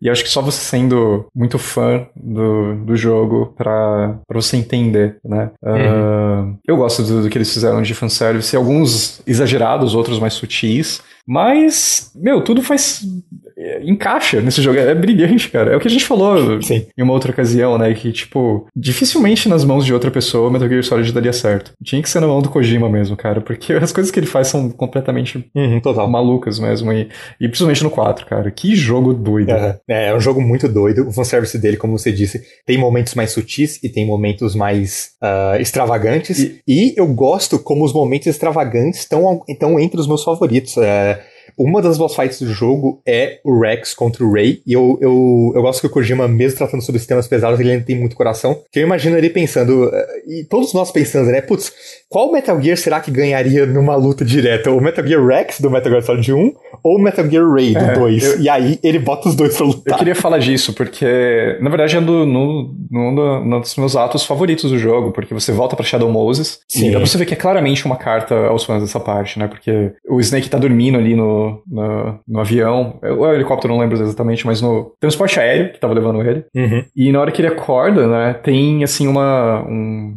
é, um corte, né, que mostra a cara do Solid Snake do PS1, né, misturado com a, com a face do, do, Solid Snake do Metal Gear 4. Sim. E por, por um breve segundo ali, né, e é muito bacana isso. E, e, e quando, ele, quando você tá dormindo, você joga uhum. a parte ali do, do Metal Gear Solid 1 com o mesmo gameplay, mesma, né, mesma estruturinha ali. A primeira parte quando você tá chegando ali em Shadow Moses. Sim, sim. É, a parte do, do, do, aeroporto ali, né. Uhum. Que é para ter o choque, né, quando você desce e joga esse exato mesmo pedaço ali no PS3, né? Eu gosto como o Kojima, ele, ele realmente gosta dessa parte técnica dos videogames, porque ele quer mostrar, né, como, como os videogames evoluíram e você joga duas gerações depois, né, depois do PS2 e agora no PS3, você joga essa parte toda com, com a beleza toda que o PS3 pode oferecer e é muito legal, porque o, o Snake ele vai andando e sem o jogo te interromper nem nada, no fundo você vai ouvindo as frases de codec da, diálogos entre o Snake, entre a, entre a Naomi Hunter, uhum. do Snake entre a, com a Mei Ling e é, é um puta momento emocional, assim, quem jogou é, a série toda até aquele ponto deve ter sido um momento que, cara,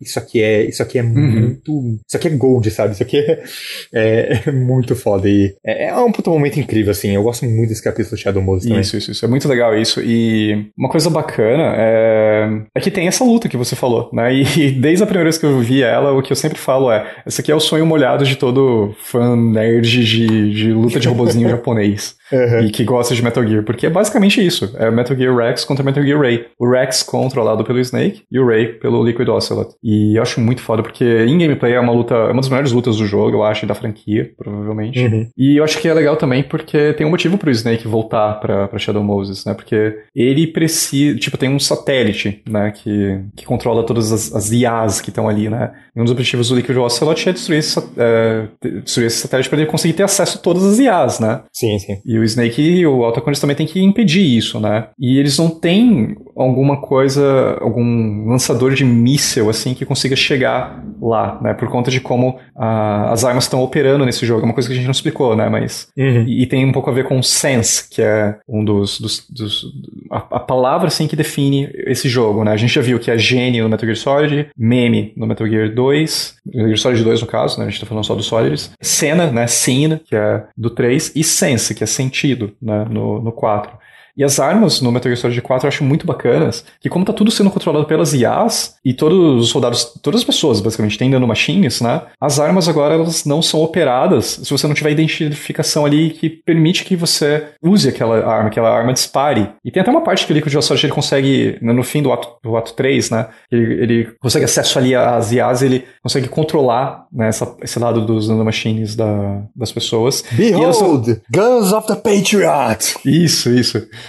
E ele fala até, né, agora todas essas armas são minhas, né? E é, e é muito, muito foda bom, que, tipo, ele começa daí a controlar todo mundo atirando, né? Uhum. E ele lá sem arma nenhuma e, tipo, ele fica lá, tipo, disparando, como se ele estivesse com uma Uzi. Assim, é muito, muito foda. Bom. Uhum. Enfim, mas tem todo esse lado de que as armas agora, elas têm, elas têm tags ali, digamos assim. Tipo o, o Touch ID, digamos, que a gente tem uhum. em celulares hoje. É isso, só que para as armas funcionarem. E também isso interfere no lançamento de mísseis, né? Então ele não, tem, não consegue ter acesso a um míssil que chegue até o, o satélite porque tá tudo sendo controlado pelas IAs e tal, e ele não tem controle total delas ainda. E para uhum. acabar com isso, ele tem que é usar um míssil que chegue lá e o único que ele consegue usar de.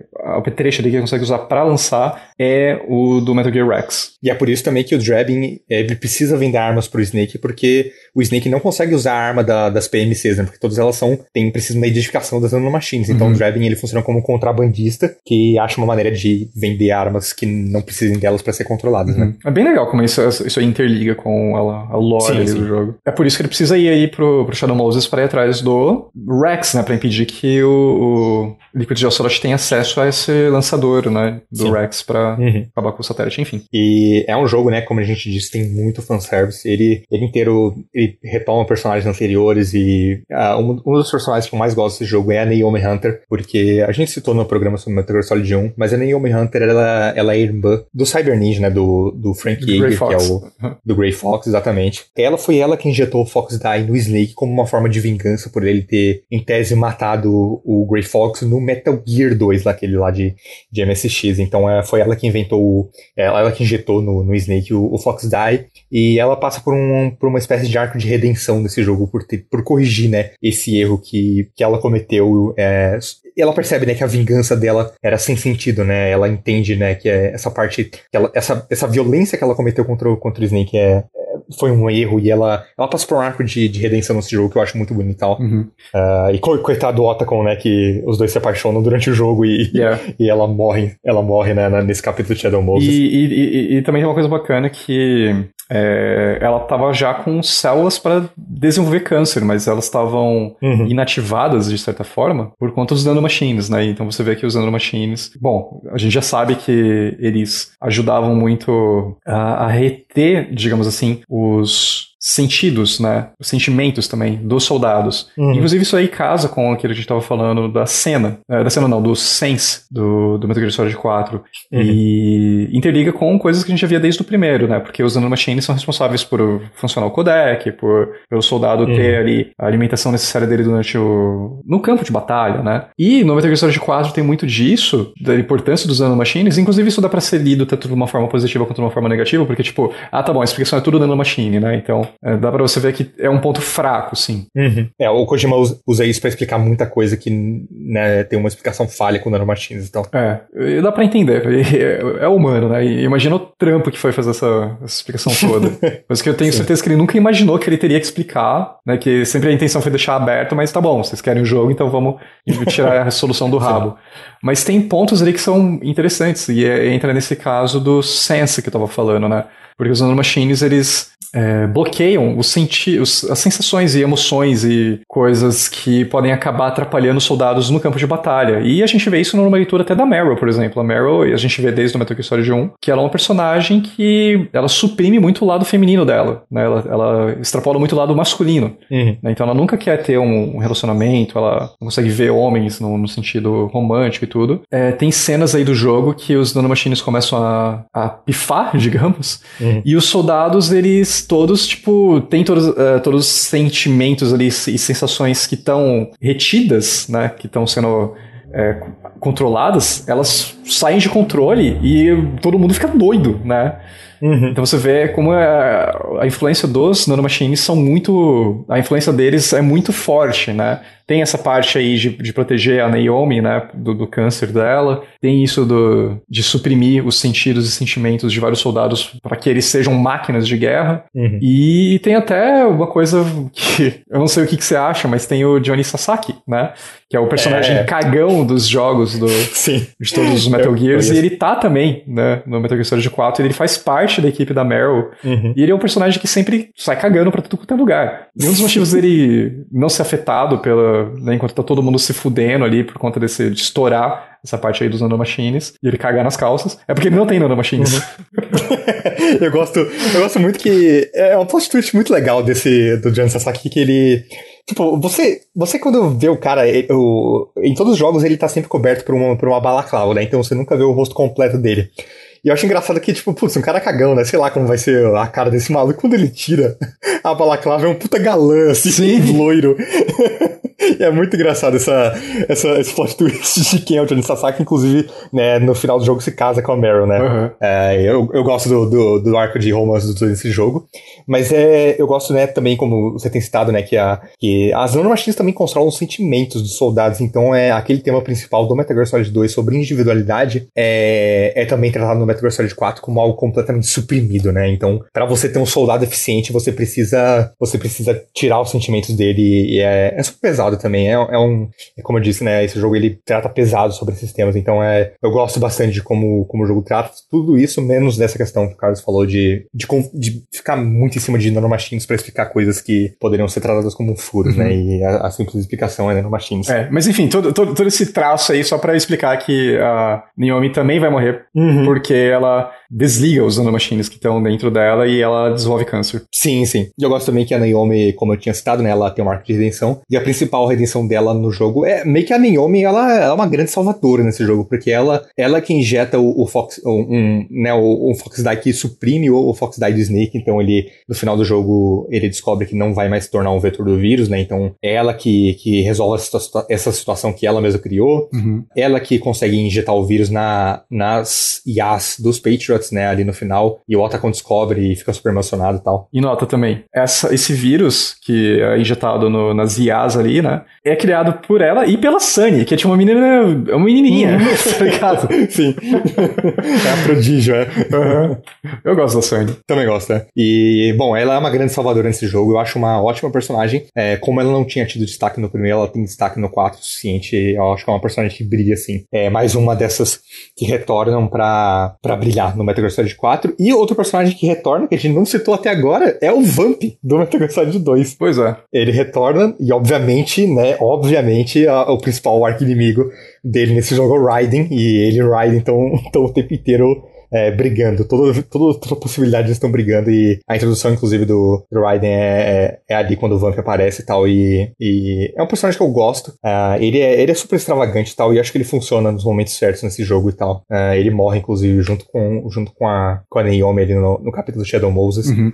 E é, é uma das boss fights do jogo também. É, eu gosto que você tem que sacar que pra derrotar o Vamp, você tem que usar o CQC, né? Que é a técnica ali de, uhum. de combate corpo a corpo. E a gente já uhum. citou comentou no episódio do Metal Gear Solid 3. E não adianta você meter bala, né? Se você jogou os outros, você vê que, tipo, o Vamp, tecnicamente, ele morre várias vezes, né? Leva tiro na cabeça, é cortado, né? Várias vezes pelo Raiden e tudo mais. Sim, sim. Mas ele sempre revive por conta dos nanomachines, óbvio. Uhum. Então, se é por conta dos nanomachines, o que você tem que fazer? Você tem que injetar um vírus que é, desativa os nanomachines no Vamp pra uhum. ele poder morrer.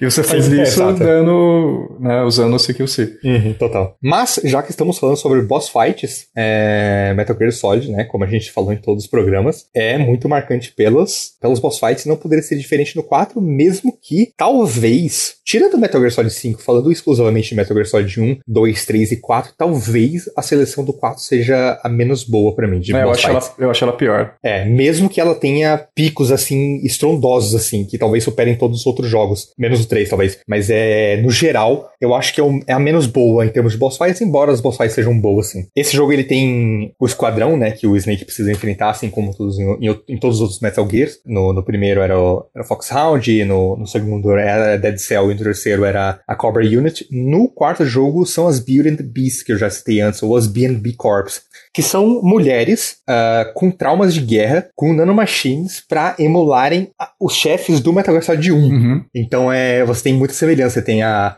a... Ah, tem a Crying Wolf, a Laughing Octopus, a Screaming Mantis, a Raging Raven. Então você vê que são os mesmos nomes. Uhum, sim. Elas emulam algumas batalhas também do Metal Gear Solid 1. A, a Screaming Mantis, ela lembra muito a batalha contra o Psycho Mantis do Metal Gear Solid 1. Então uhum. todas elas têm os seus momentos ali para fazer referências ao Metal Gear Solid 1 especificamente. Dessas que eu mais gosto é disparado Laughing Octopus. E a que eu menos gosto é Raging Raven. A Raging Raven, nossa, eu detesto essa luta, cara. É, eu também. É, então por isso, né, que a gente acha, nós dois achamos que são a, é, a seleção de chefes menos boa de Metal Gear, é, porque tem algumas realmente legais, mas tem umas que não são tão boas. É, e, só que tirando uh, elas da, da jogada, os que sobram são o Vamp e o chefe o, uh, contra o Metal Gear Ray e o chefe final que a gente vai falar mais pra frente. Mas essas são lutas que, que eu sinto que, infelizmente, elas elas dependem um pouco, um pouco demais de gameplay do jogo. Uhum. Eu acho que as batalhas anteriores em Metal Gear, elas sempre tinham algum gimmick interessante, alguma maneira, alguma maneira de você usar o ambiente e tal. E não que, não que essas batalhas contra, contra as Beauty and the Beast sejam simplesmente esponjas de bala que você precisa atirar sem parar, elas exigem também um pouco de controle do ambiente. Eu sinto que elas têm um pouco menos disso. E mesmo que o gameplay do Metal Gear Solid 4 ele seja bom, uh, melhor que os anteriores, obviamente, ele ainda acho que existe um pouco de falta de criatividade nessas batalhas especificamente. Então, por isso que eu acho que elas, essa, o, o esquadrão das Weird and Beast é o esquadrão mais fraco de, de combate, assim, da, da, da franquia Metal Gear Solid. Uh, e para mim, o Metal Gear Solid 4, ele só não tem a,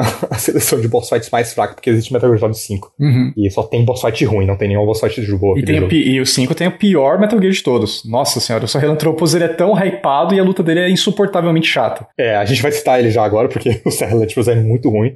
Ele é só uma esponja de bala que você precisa tirar, lançar míssil sem parar, e aí quando acaba a sua munição de lançar míssil, você pede para entregarem mais munição de lançar míssil, e você atira sem parar. É uma luta muito ruim. Uhum. É, com certeza pior, assim. Mas a, as, as boss né, do Metal Gear Solid 5 são, são todas ruins, sem exceção. Mas as do 4 são pelo menos melhores, né? Mesmo que sejam as, as menos boas desse desse, desses quatro primeiros jogos. É, e, e, pô, tem, tem uns destaques de, excelentes. A luta contra o Ray, que a gente falou, a luta contra o Ven, que eu acho boa. Uhum. A Laughing Octopus, como eu falei, eu gosto muito dessa luta também. Uhum. E o chefe final, né?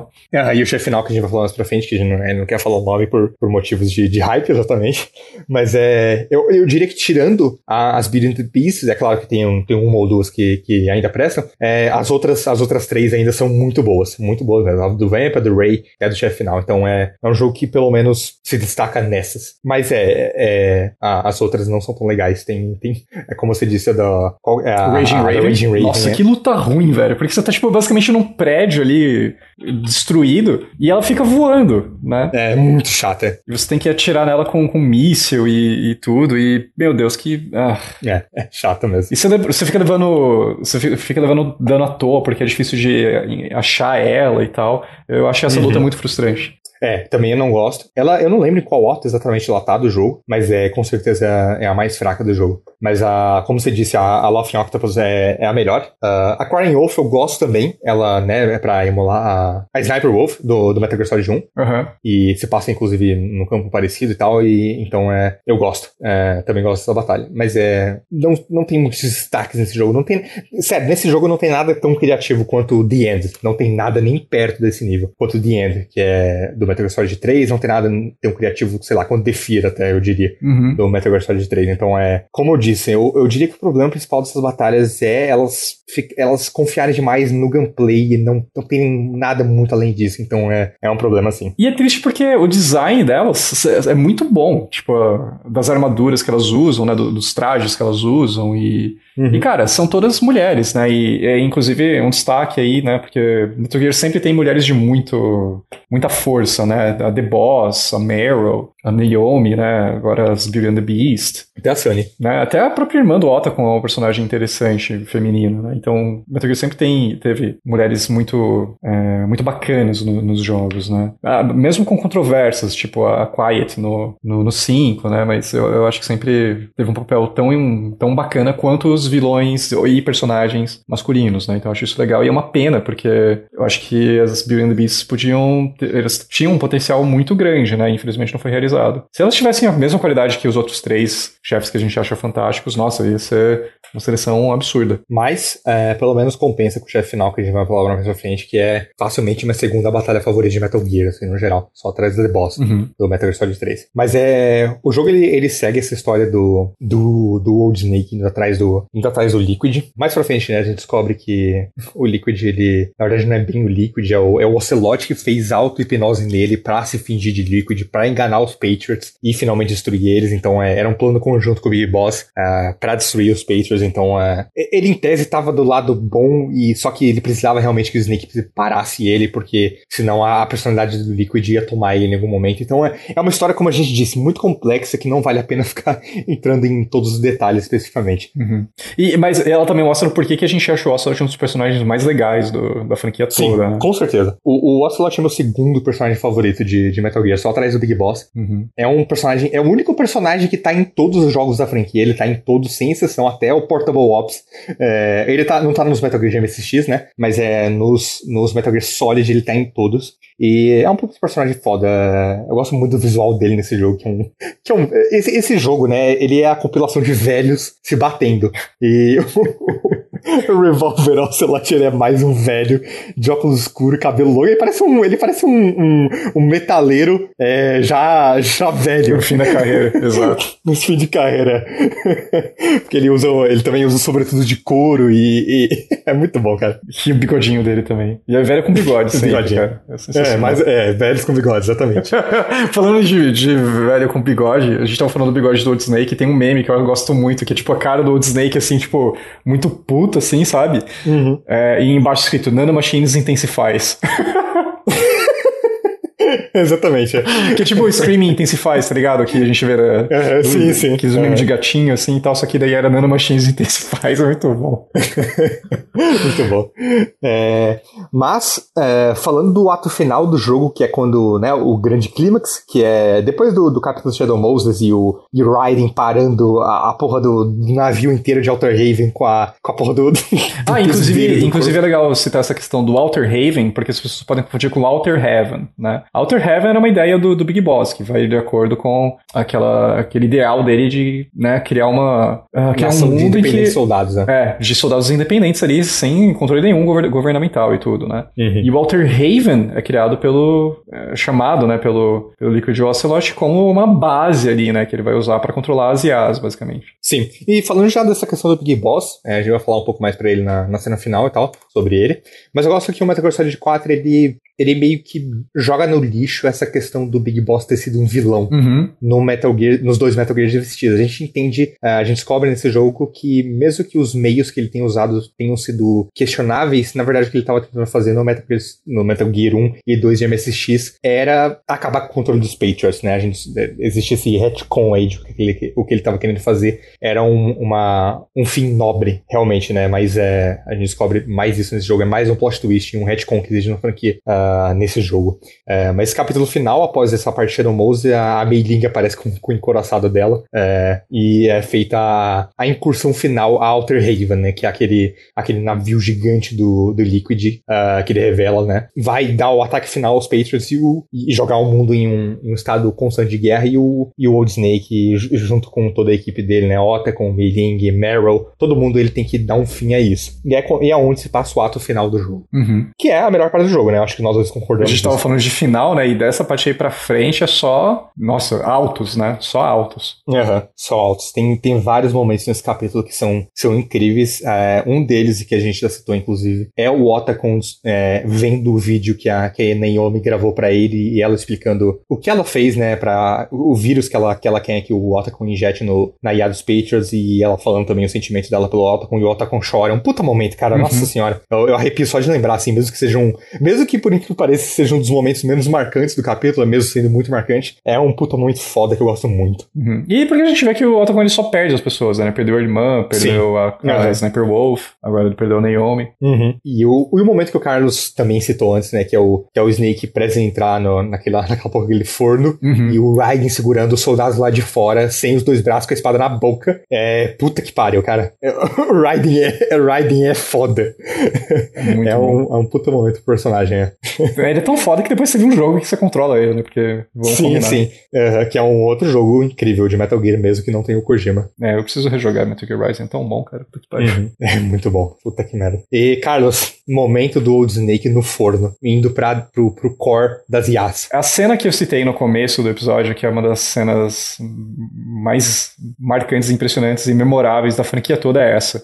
Porque é uma cena de gameplay Uhum. que você tá, né, com o Snake, ele, para ele chegar, né, no core ali para poder injetar o, o, vírus que a Naomi produziu, o Snake ele tem que passar por um forno basicamente, um micro-ondas ali. E se ele ficar tempo demais ali, a, toda a água do corpo dele vai evaporar, tá ligado? E essa, essa parte é muito foda, porque você tá lá, ela, ela, ela é feita em split screen, né? Então você tá controlando o Snake entrando no, nesse, nesse micro-ondas e no, na, na, no corte de cima, você vê todo mundo do jogo, assim, lutando, né? Sofrendo ali. Uhum. Sabe? É, é uma, é uma cena muito árdua, né? E, e tem cortes ali da, da Sunny fritando ovo, né? Você vê que ela, ela, é alegre e tudo mais. Você vê, tipo, você vê tanto o sofrimento quanto a alegria ali de uma geração nova, né? E o Snake, tipo, sendo cozido vivo ali, né? No, no micro-ondas. E ele, ele, da metade pra frente, ele começa a rastejar, tipo, a, o traje dele fica todo. É, vai derretendo, sabe? Você vê a pele do, do, Snake ali e ele, tipo,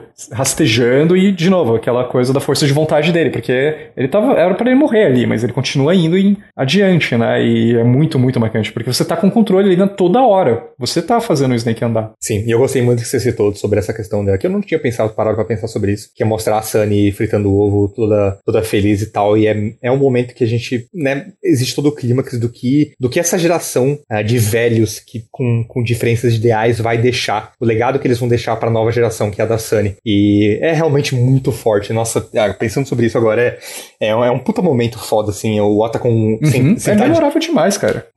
Uhum, o Ota com sentadinho ali com o notebook dele no colo, injetando vírus, enquanto tá todo mundo em volta dele brigando e atirando. É, é um puta momento, cara. E, e o Snake ele termina essa, essa, esse rastejamento dele, é, saindo do outro lado, né?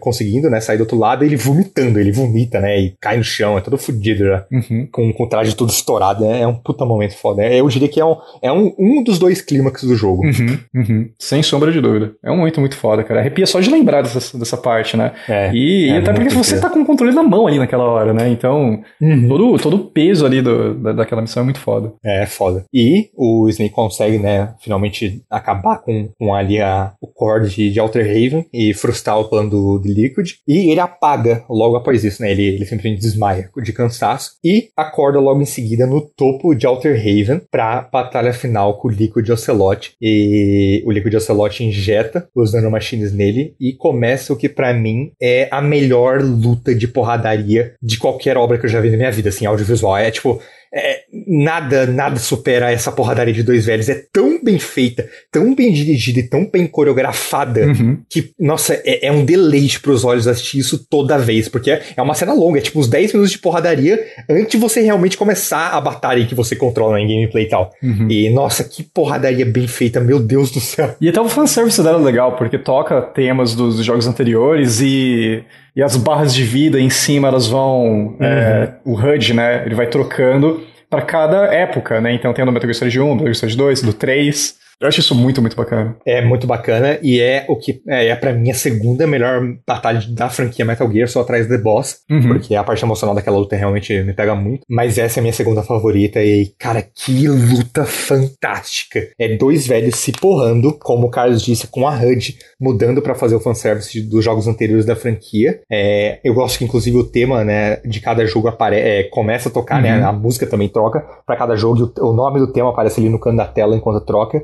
É, o nome do personagem muda, então, nossa, que puta batalha incrível, assim, é nossa senhora. E tem até brincadeira, porque tem uma parte que se.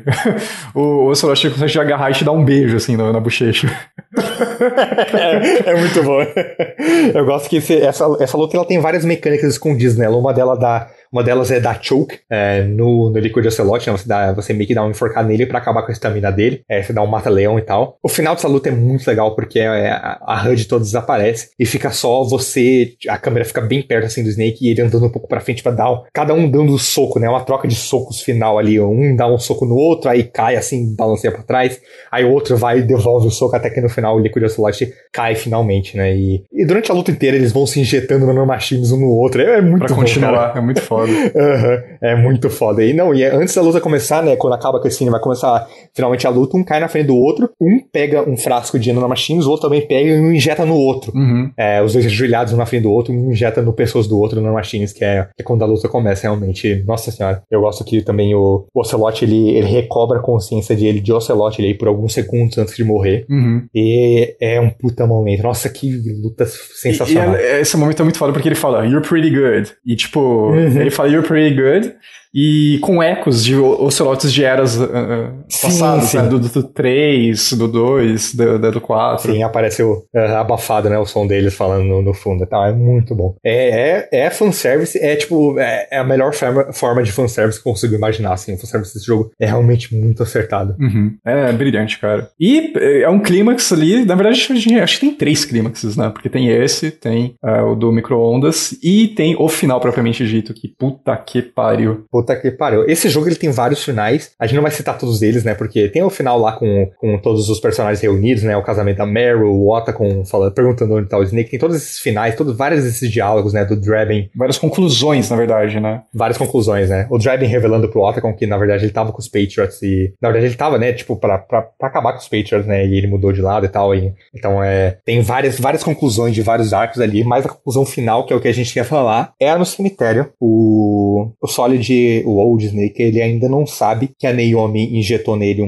um contra... Um contra Fox Dine que impede que ele vire um vetor da É doença. antídoto, basicamente. Sim, aham, um antídoto é. E ele tá na frente do túmulo do Big Boss, é, pronto pra se matar. Ele, ele pega a, a pistola e, e vai dar um tiro na boca, só que ele não consegue na- no final. E é é um puta momento assim que a câmera corta, inclusive a câmera sobe pra gente deixar a gente na dúvida. E aí quando volta, ele, ele tá meio que ofegante, assim, ele não conseguiu se matar. Porque e eu gosto, eu gosto dele não ter conseguido se matar, porque mostra como um personagem é apegado à vida, né? Uhum. Ah, mesmo que ele tenha as. É, a questão lá da força de vontade que a gente tava falando. Uhum, exatamente, é. E é quando aparece o Big Boss é, ali no, no, no, cemitério. É o momento que o Snake não sabe o que pensar, porque é o Big Boss ali vivo, né? A gente descobre que o, o corpo que o, que o, que o Liquid tinha queimado ali naquele capítulo. Ah, é, na verdade a gente não explicou isso, né? É até legal falar. Mas, tipo, pra poder ter acesso a uma. uma, uma das, ao GW. É, pra ter acesso ao GW, você precisa da identidade do, é, do Big Boss, né? É, o Liquid Ocelot ele queima o, o corpo, né? Os restos do Liquid Ocelot. Aliás, do, do Big Boss, perdão. Uhum. Mas, na verdade, não era o corpo do Big Boss, era o corpo do Sólidos Snake, que era o clone perfeito do, do Big Boss.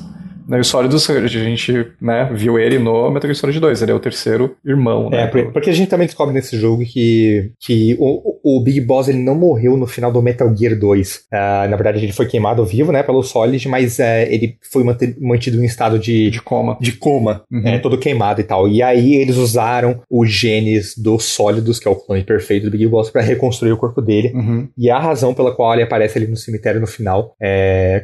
Ele, eles têm uma, uma rápida briga briga assim de, de armas e tal, é super rápido e tal. E aí no final os dois se abraçam e o, e o Big Boss ele fala, né?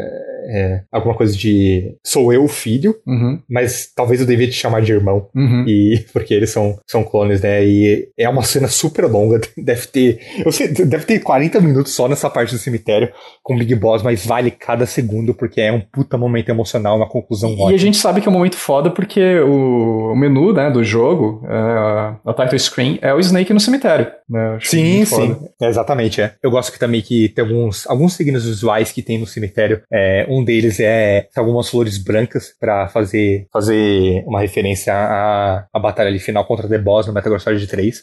E é um puta momento em que o, em que o Big Boss faz uma mega exposição sobre o que eram os Patriots, uh, a função deles com, em relação ao Major Zero. Ele, inclusive, traz o Major Zero na cadeira de rodas ali para finalmente matar uhum, ele. Em, né? estado vegetativo, é, né? Aham, uh -huh, e auto cortar o suporte de vida dele.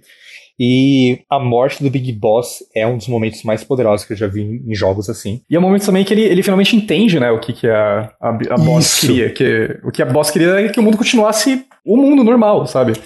Sim, sim, exatamente. Ele, ele, ele morre encostado no túmulo da The Boss, finalmente percebendo que o que a The Boss queria era que as pessoas continuassem tendo sua própria individualidade, que elas não fossem coagidas por estados nem por governos específicos, que é o que aconteceu com ela durante toda a vida dela. Ela deu a vida dela pelo país dela, ela quer que as pessoas sejam elas mesmas e é, mantenham a própria individualidade, né? Mais uma vez o tema da individualidade mantém, é voltando, né? E o, e o Big Boss finalmente entende que ela realmente queria. Ele entende que essa disputa de ideais que durou mais de 50 anos entre ele e o Major Zero, que levou à questão dos Patriots, todo esse, todo esse conflito durante todos os jogos, foi, foi pointless, né? Porque não era isso que ela queria. Ele, ele finalmente entende e tem o fim dele ali segurando o charuto. E ele fala: This is good, isn't it? É, eu, eu adoro essa parte, né? Que tem, tem um campo florido ali e eu gosto que, tipo, a forma como é enquadrada, né? Uhum. Porque tem o plano ali do, do Big Boss meio que chorando ali praticamente, né? E com um charuto na boca, ele fala, This is good, isn't it?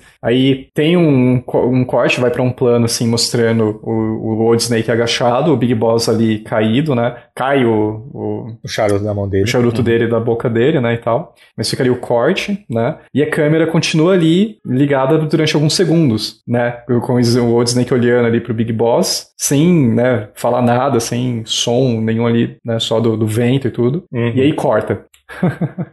e aí corta pro, pros créditos e, e, toca a música que a gente vai pôr no, no final aí uhum. do, do, episódio, que também é fantástico. Sempre tem muito, música muito boa no final, né? Mas... É, e eu gosto que nesse, nesse diálogo longo todo que o Big Boss tem com, com o Solid, uh, ele bate mais uma vez continência pra The Boss, né? Assim como no, no final do Metal Gear Solid 3 e uhum. quase cai ali, o Solid tem que segurar ele porque ele tá quase morrendo já por causa do Fox Die uhum. do Solid. E o que ele fala basicamente pro Solid é que vai viver sua vida, sabe? Vai viver o que te resta de vida, porque a, Naomi já neutralizou o seu vírus, então vai ser feliz, sabe? A, a guerra acabou finalmente. Vai viver sua vida livre disso. Você tá, você tá livre finalmente. Você, o resto de vida que você tem é resultado de tudo que toda essa guerra que teve até agora. Então aproveite, sabe? Uhum. Uh, e é um final muito poderoso e muito bonito. Nossa senhora. E né, tem o, o diálogo pós-créditos é do é do Snake com com Ota, com eles indo de volta pro avião e indo comer os ovos fritos da Sunny. Uhum. Uh, porque é, é o tempo de, de vida que resta pro Snake e, e que conclusão, assim, que uhum. conclusão, sabe? Que final é aquilo que a gente. Olha, olha só o,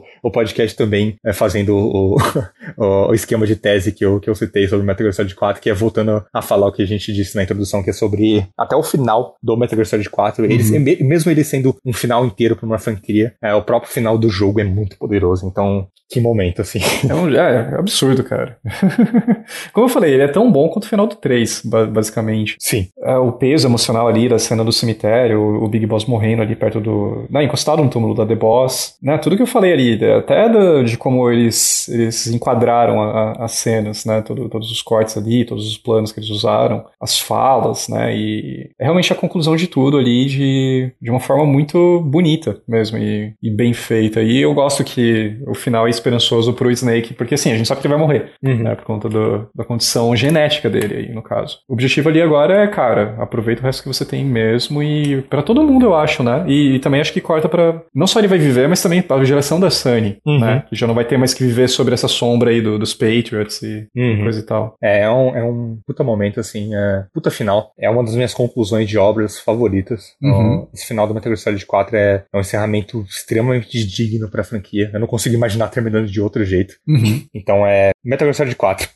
é essa obra-prima. É bacana, cara. É, é, é realmente é, é uma da, das, das master, masterpieces mesmo do Kojima, que tem tantas, né? O 2, o 3, uhum. o 4. Dá até pra argumentar que o, o Death Stranding também é uma, pelas coisas que ele, que ele tenta fazer ali de tão diferente. E... Mas nossa, o Metal Gear Solid 4 é um jogo especial. Que bom que ele existe. Eu não sei se ele sairia hoje em dia, mas é um produto da sua época, que infelizmente só tá preso ainda no PS3, porque muita mais gente deveria jogar ele e, estudar ele, assim, até em termos de game design mesmo, né? Porque as coisas que ele faz. Ele não é só o que muita gente quer, quer falar de, ah, só tem cutscene e tudo, não, cara. Ele tem cutscenes longas, mas porque ele precisa, né, contar mesmo toda essa, essa história. E ele faz isso de uma maneira muito boa, né? Pra, pra quem é fã de Metal Gear, ele é ali, ultimate mesmo, sabe? E é isso.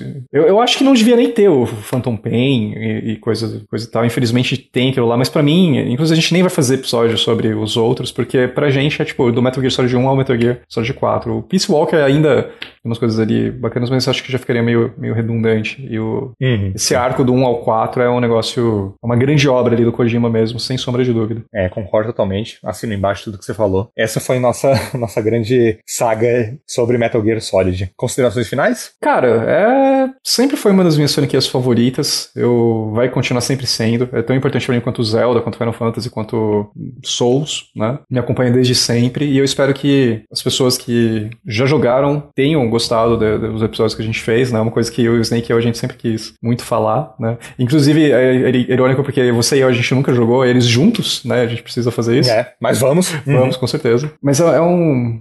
Ah, Metal Gear é uma franquia que sempre me uniu muito a, a várias pessoas, né? O Mango, por exemplo, né? Ele ia gravar aqui com a gente hoje, mas ele ainda não pôde, mas é, me uniu a ele, né? Também é um, um, ponto aí de, de me unir com você, com, com outras pessoas. O Flash, por exemplo, também é outro fã gigantesco de Metal Gear. É, admiro demais o, o Kojima. Para mim, como designer, ele nunca vai, vai ser apagado justamente pelo que ele fez com Metal Gear. Pode, que todos os próximos jogos dele podem ser um lixo, para mim ainda não vai diminuir o que ele, o que ele fez, sabe? Não, com certeza não. É, se, se você nunca jogou Metal Gear e ouviu todos os episódios, eu espero que você dê uma chance pra, pra franquia. A gente tem o Snake, a gente também gravou um episódio sobre Metal Gear como, como um todo, né? Com, com a Pixel. A gente uhum. recomenda o episódio também, Sim. porque também ficou bem bacana. A gente tem esses episódios individuais de, de, Metal Gear, mas é isso, cara. Minha consideração final é que é sempre muito bom falar desses jogos aí, da saudade deles e vontade de jogar tudo de novo. E é isso, cara. Metal Gear é foda, Kojimão, cara. Kojimão. Kojimão. Eu, pra mim, é, é a minha franquia favorita. É, não à toa, o meu nome é a Snake oficialmente, tá no cartório, inclusive.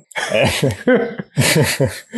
é minha franquia favorita. Esses jogos estão no meu coração para sempre. Não tem como eu, não tem como eu separar o meu ser como pessoa e minha a minha visão de mundo não tem como separar de Metal Gear dessa franquia. É uma franquia que realmente eu posso dizer assim que me transformou como pessoa. É, não só como pessoa, mas a maneira como consumo obras no geral, não só videogames, mas foi muito transformado por Metal Gear, por ter conhecido ela inteira e me moldou como pessoa assim. É, eu vou querer jogar esses jogos para sempre, eu nunca vou deixar eles de lado por muito tempo. Uh, então é, é importantíssimo para mim e, nossa, é, eu sinto como, como se eu fosse quase amigo de, dos meus personagens favoritos dessa franquia, porque são muito importantes para mim e não tem como é, eu me imaginar sem, sem ver eles uh, nesses jogos para sempre. Então é. Uhum. Kojima, muito obrigado.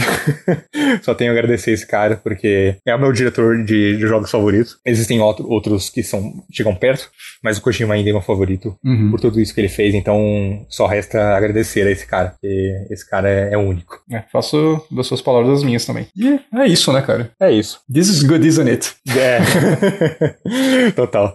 É, esse foi mais um episódio do Trilogy Podcast, 65 sobre o Metal Gear Solid 4. Nos conte nos comentários aí desse tweet o que você achou desse programa, é, nos mande seus pensamentos, seu feedback. E até semana que vem, é, quinta-feira, às 14 horas. E até lá, eu sou o Snake, arroba Snake. Eu sou o Carlos, arroba tchau, SMTG. E esse foi mais um episódio do Trilogy Podcast. Tchau.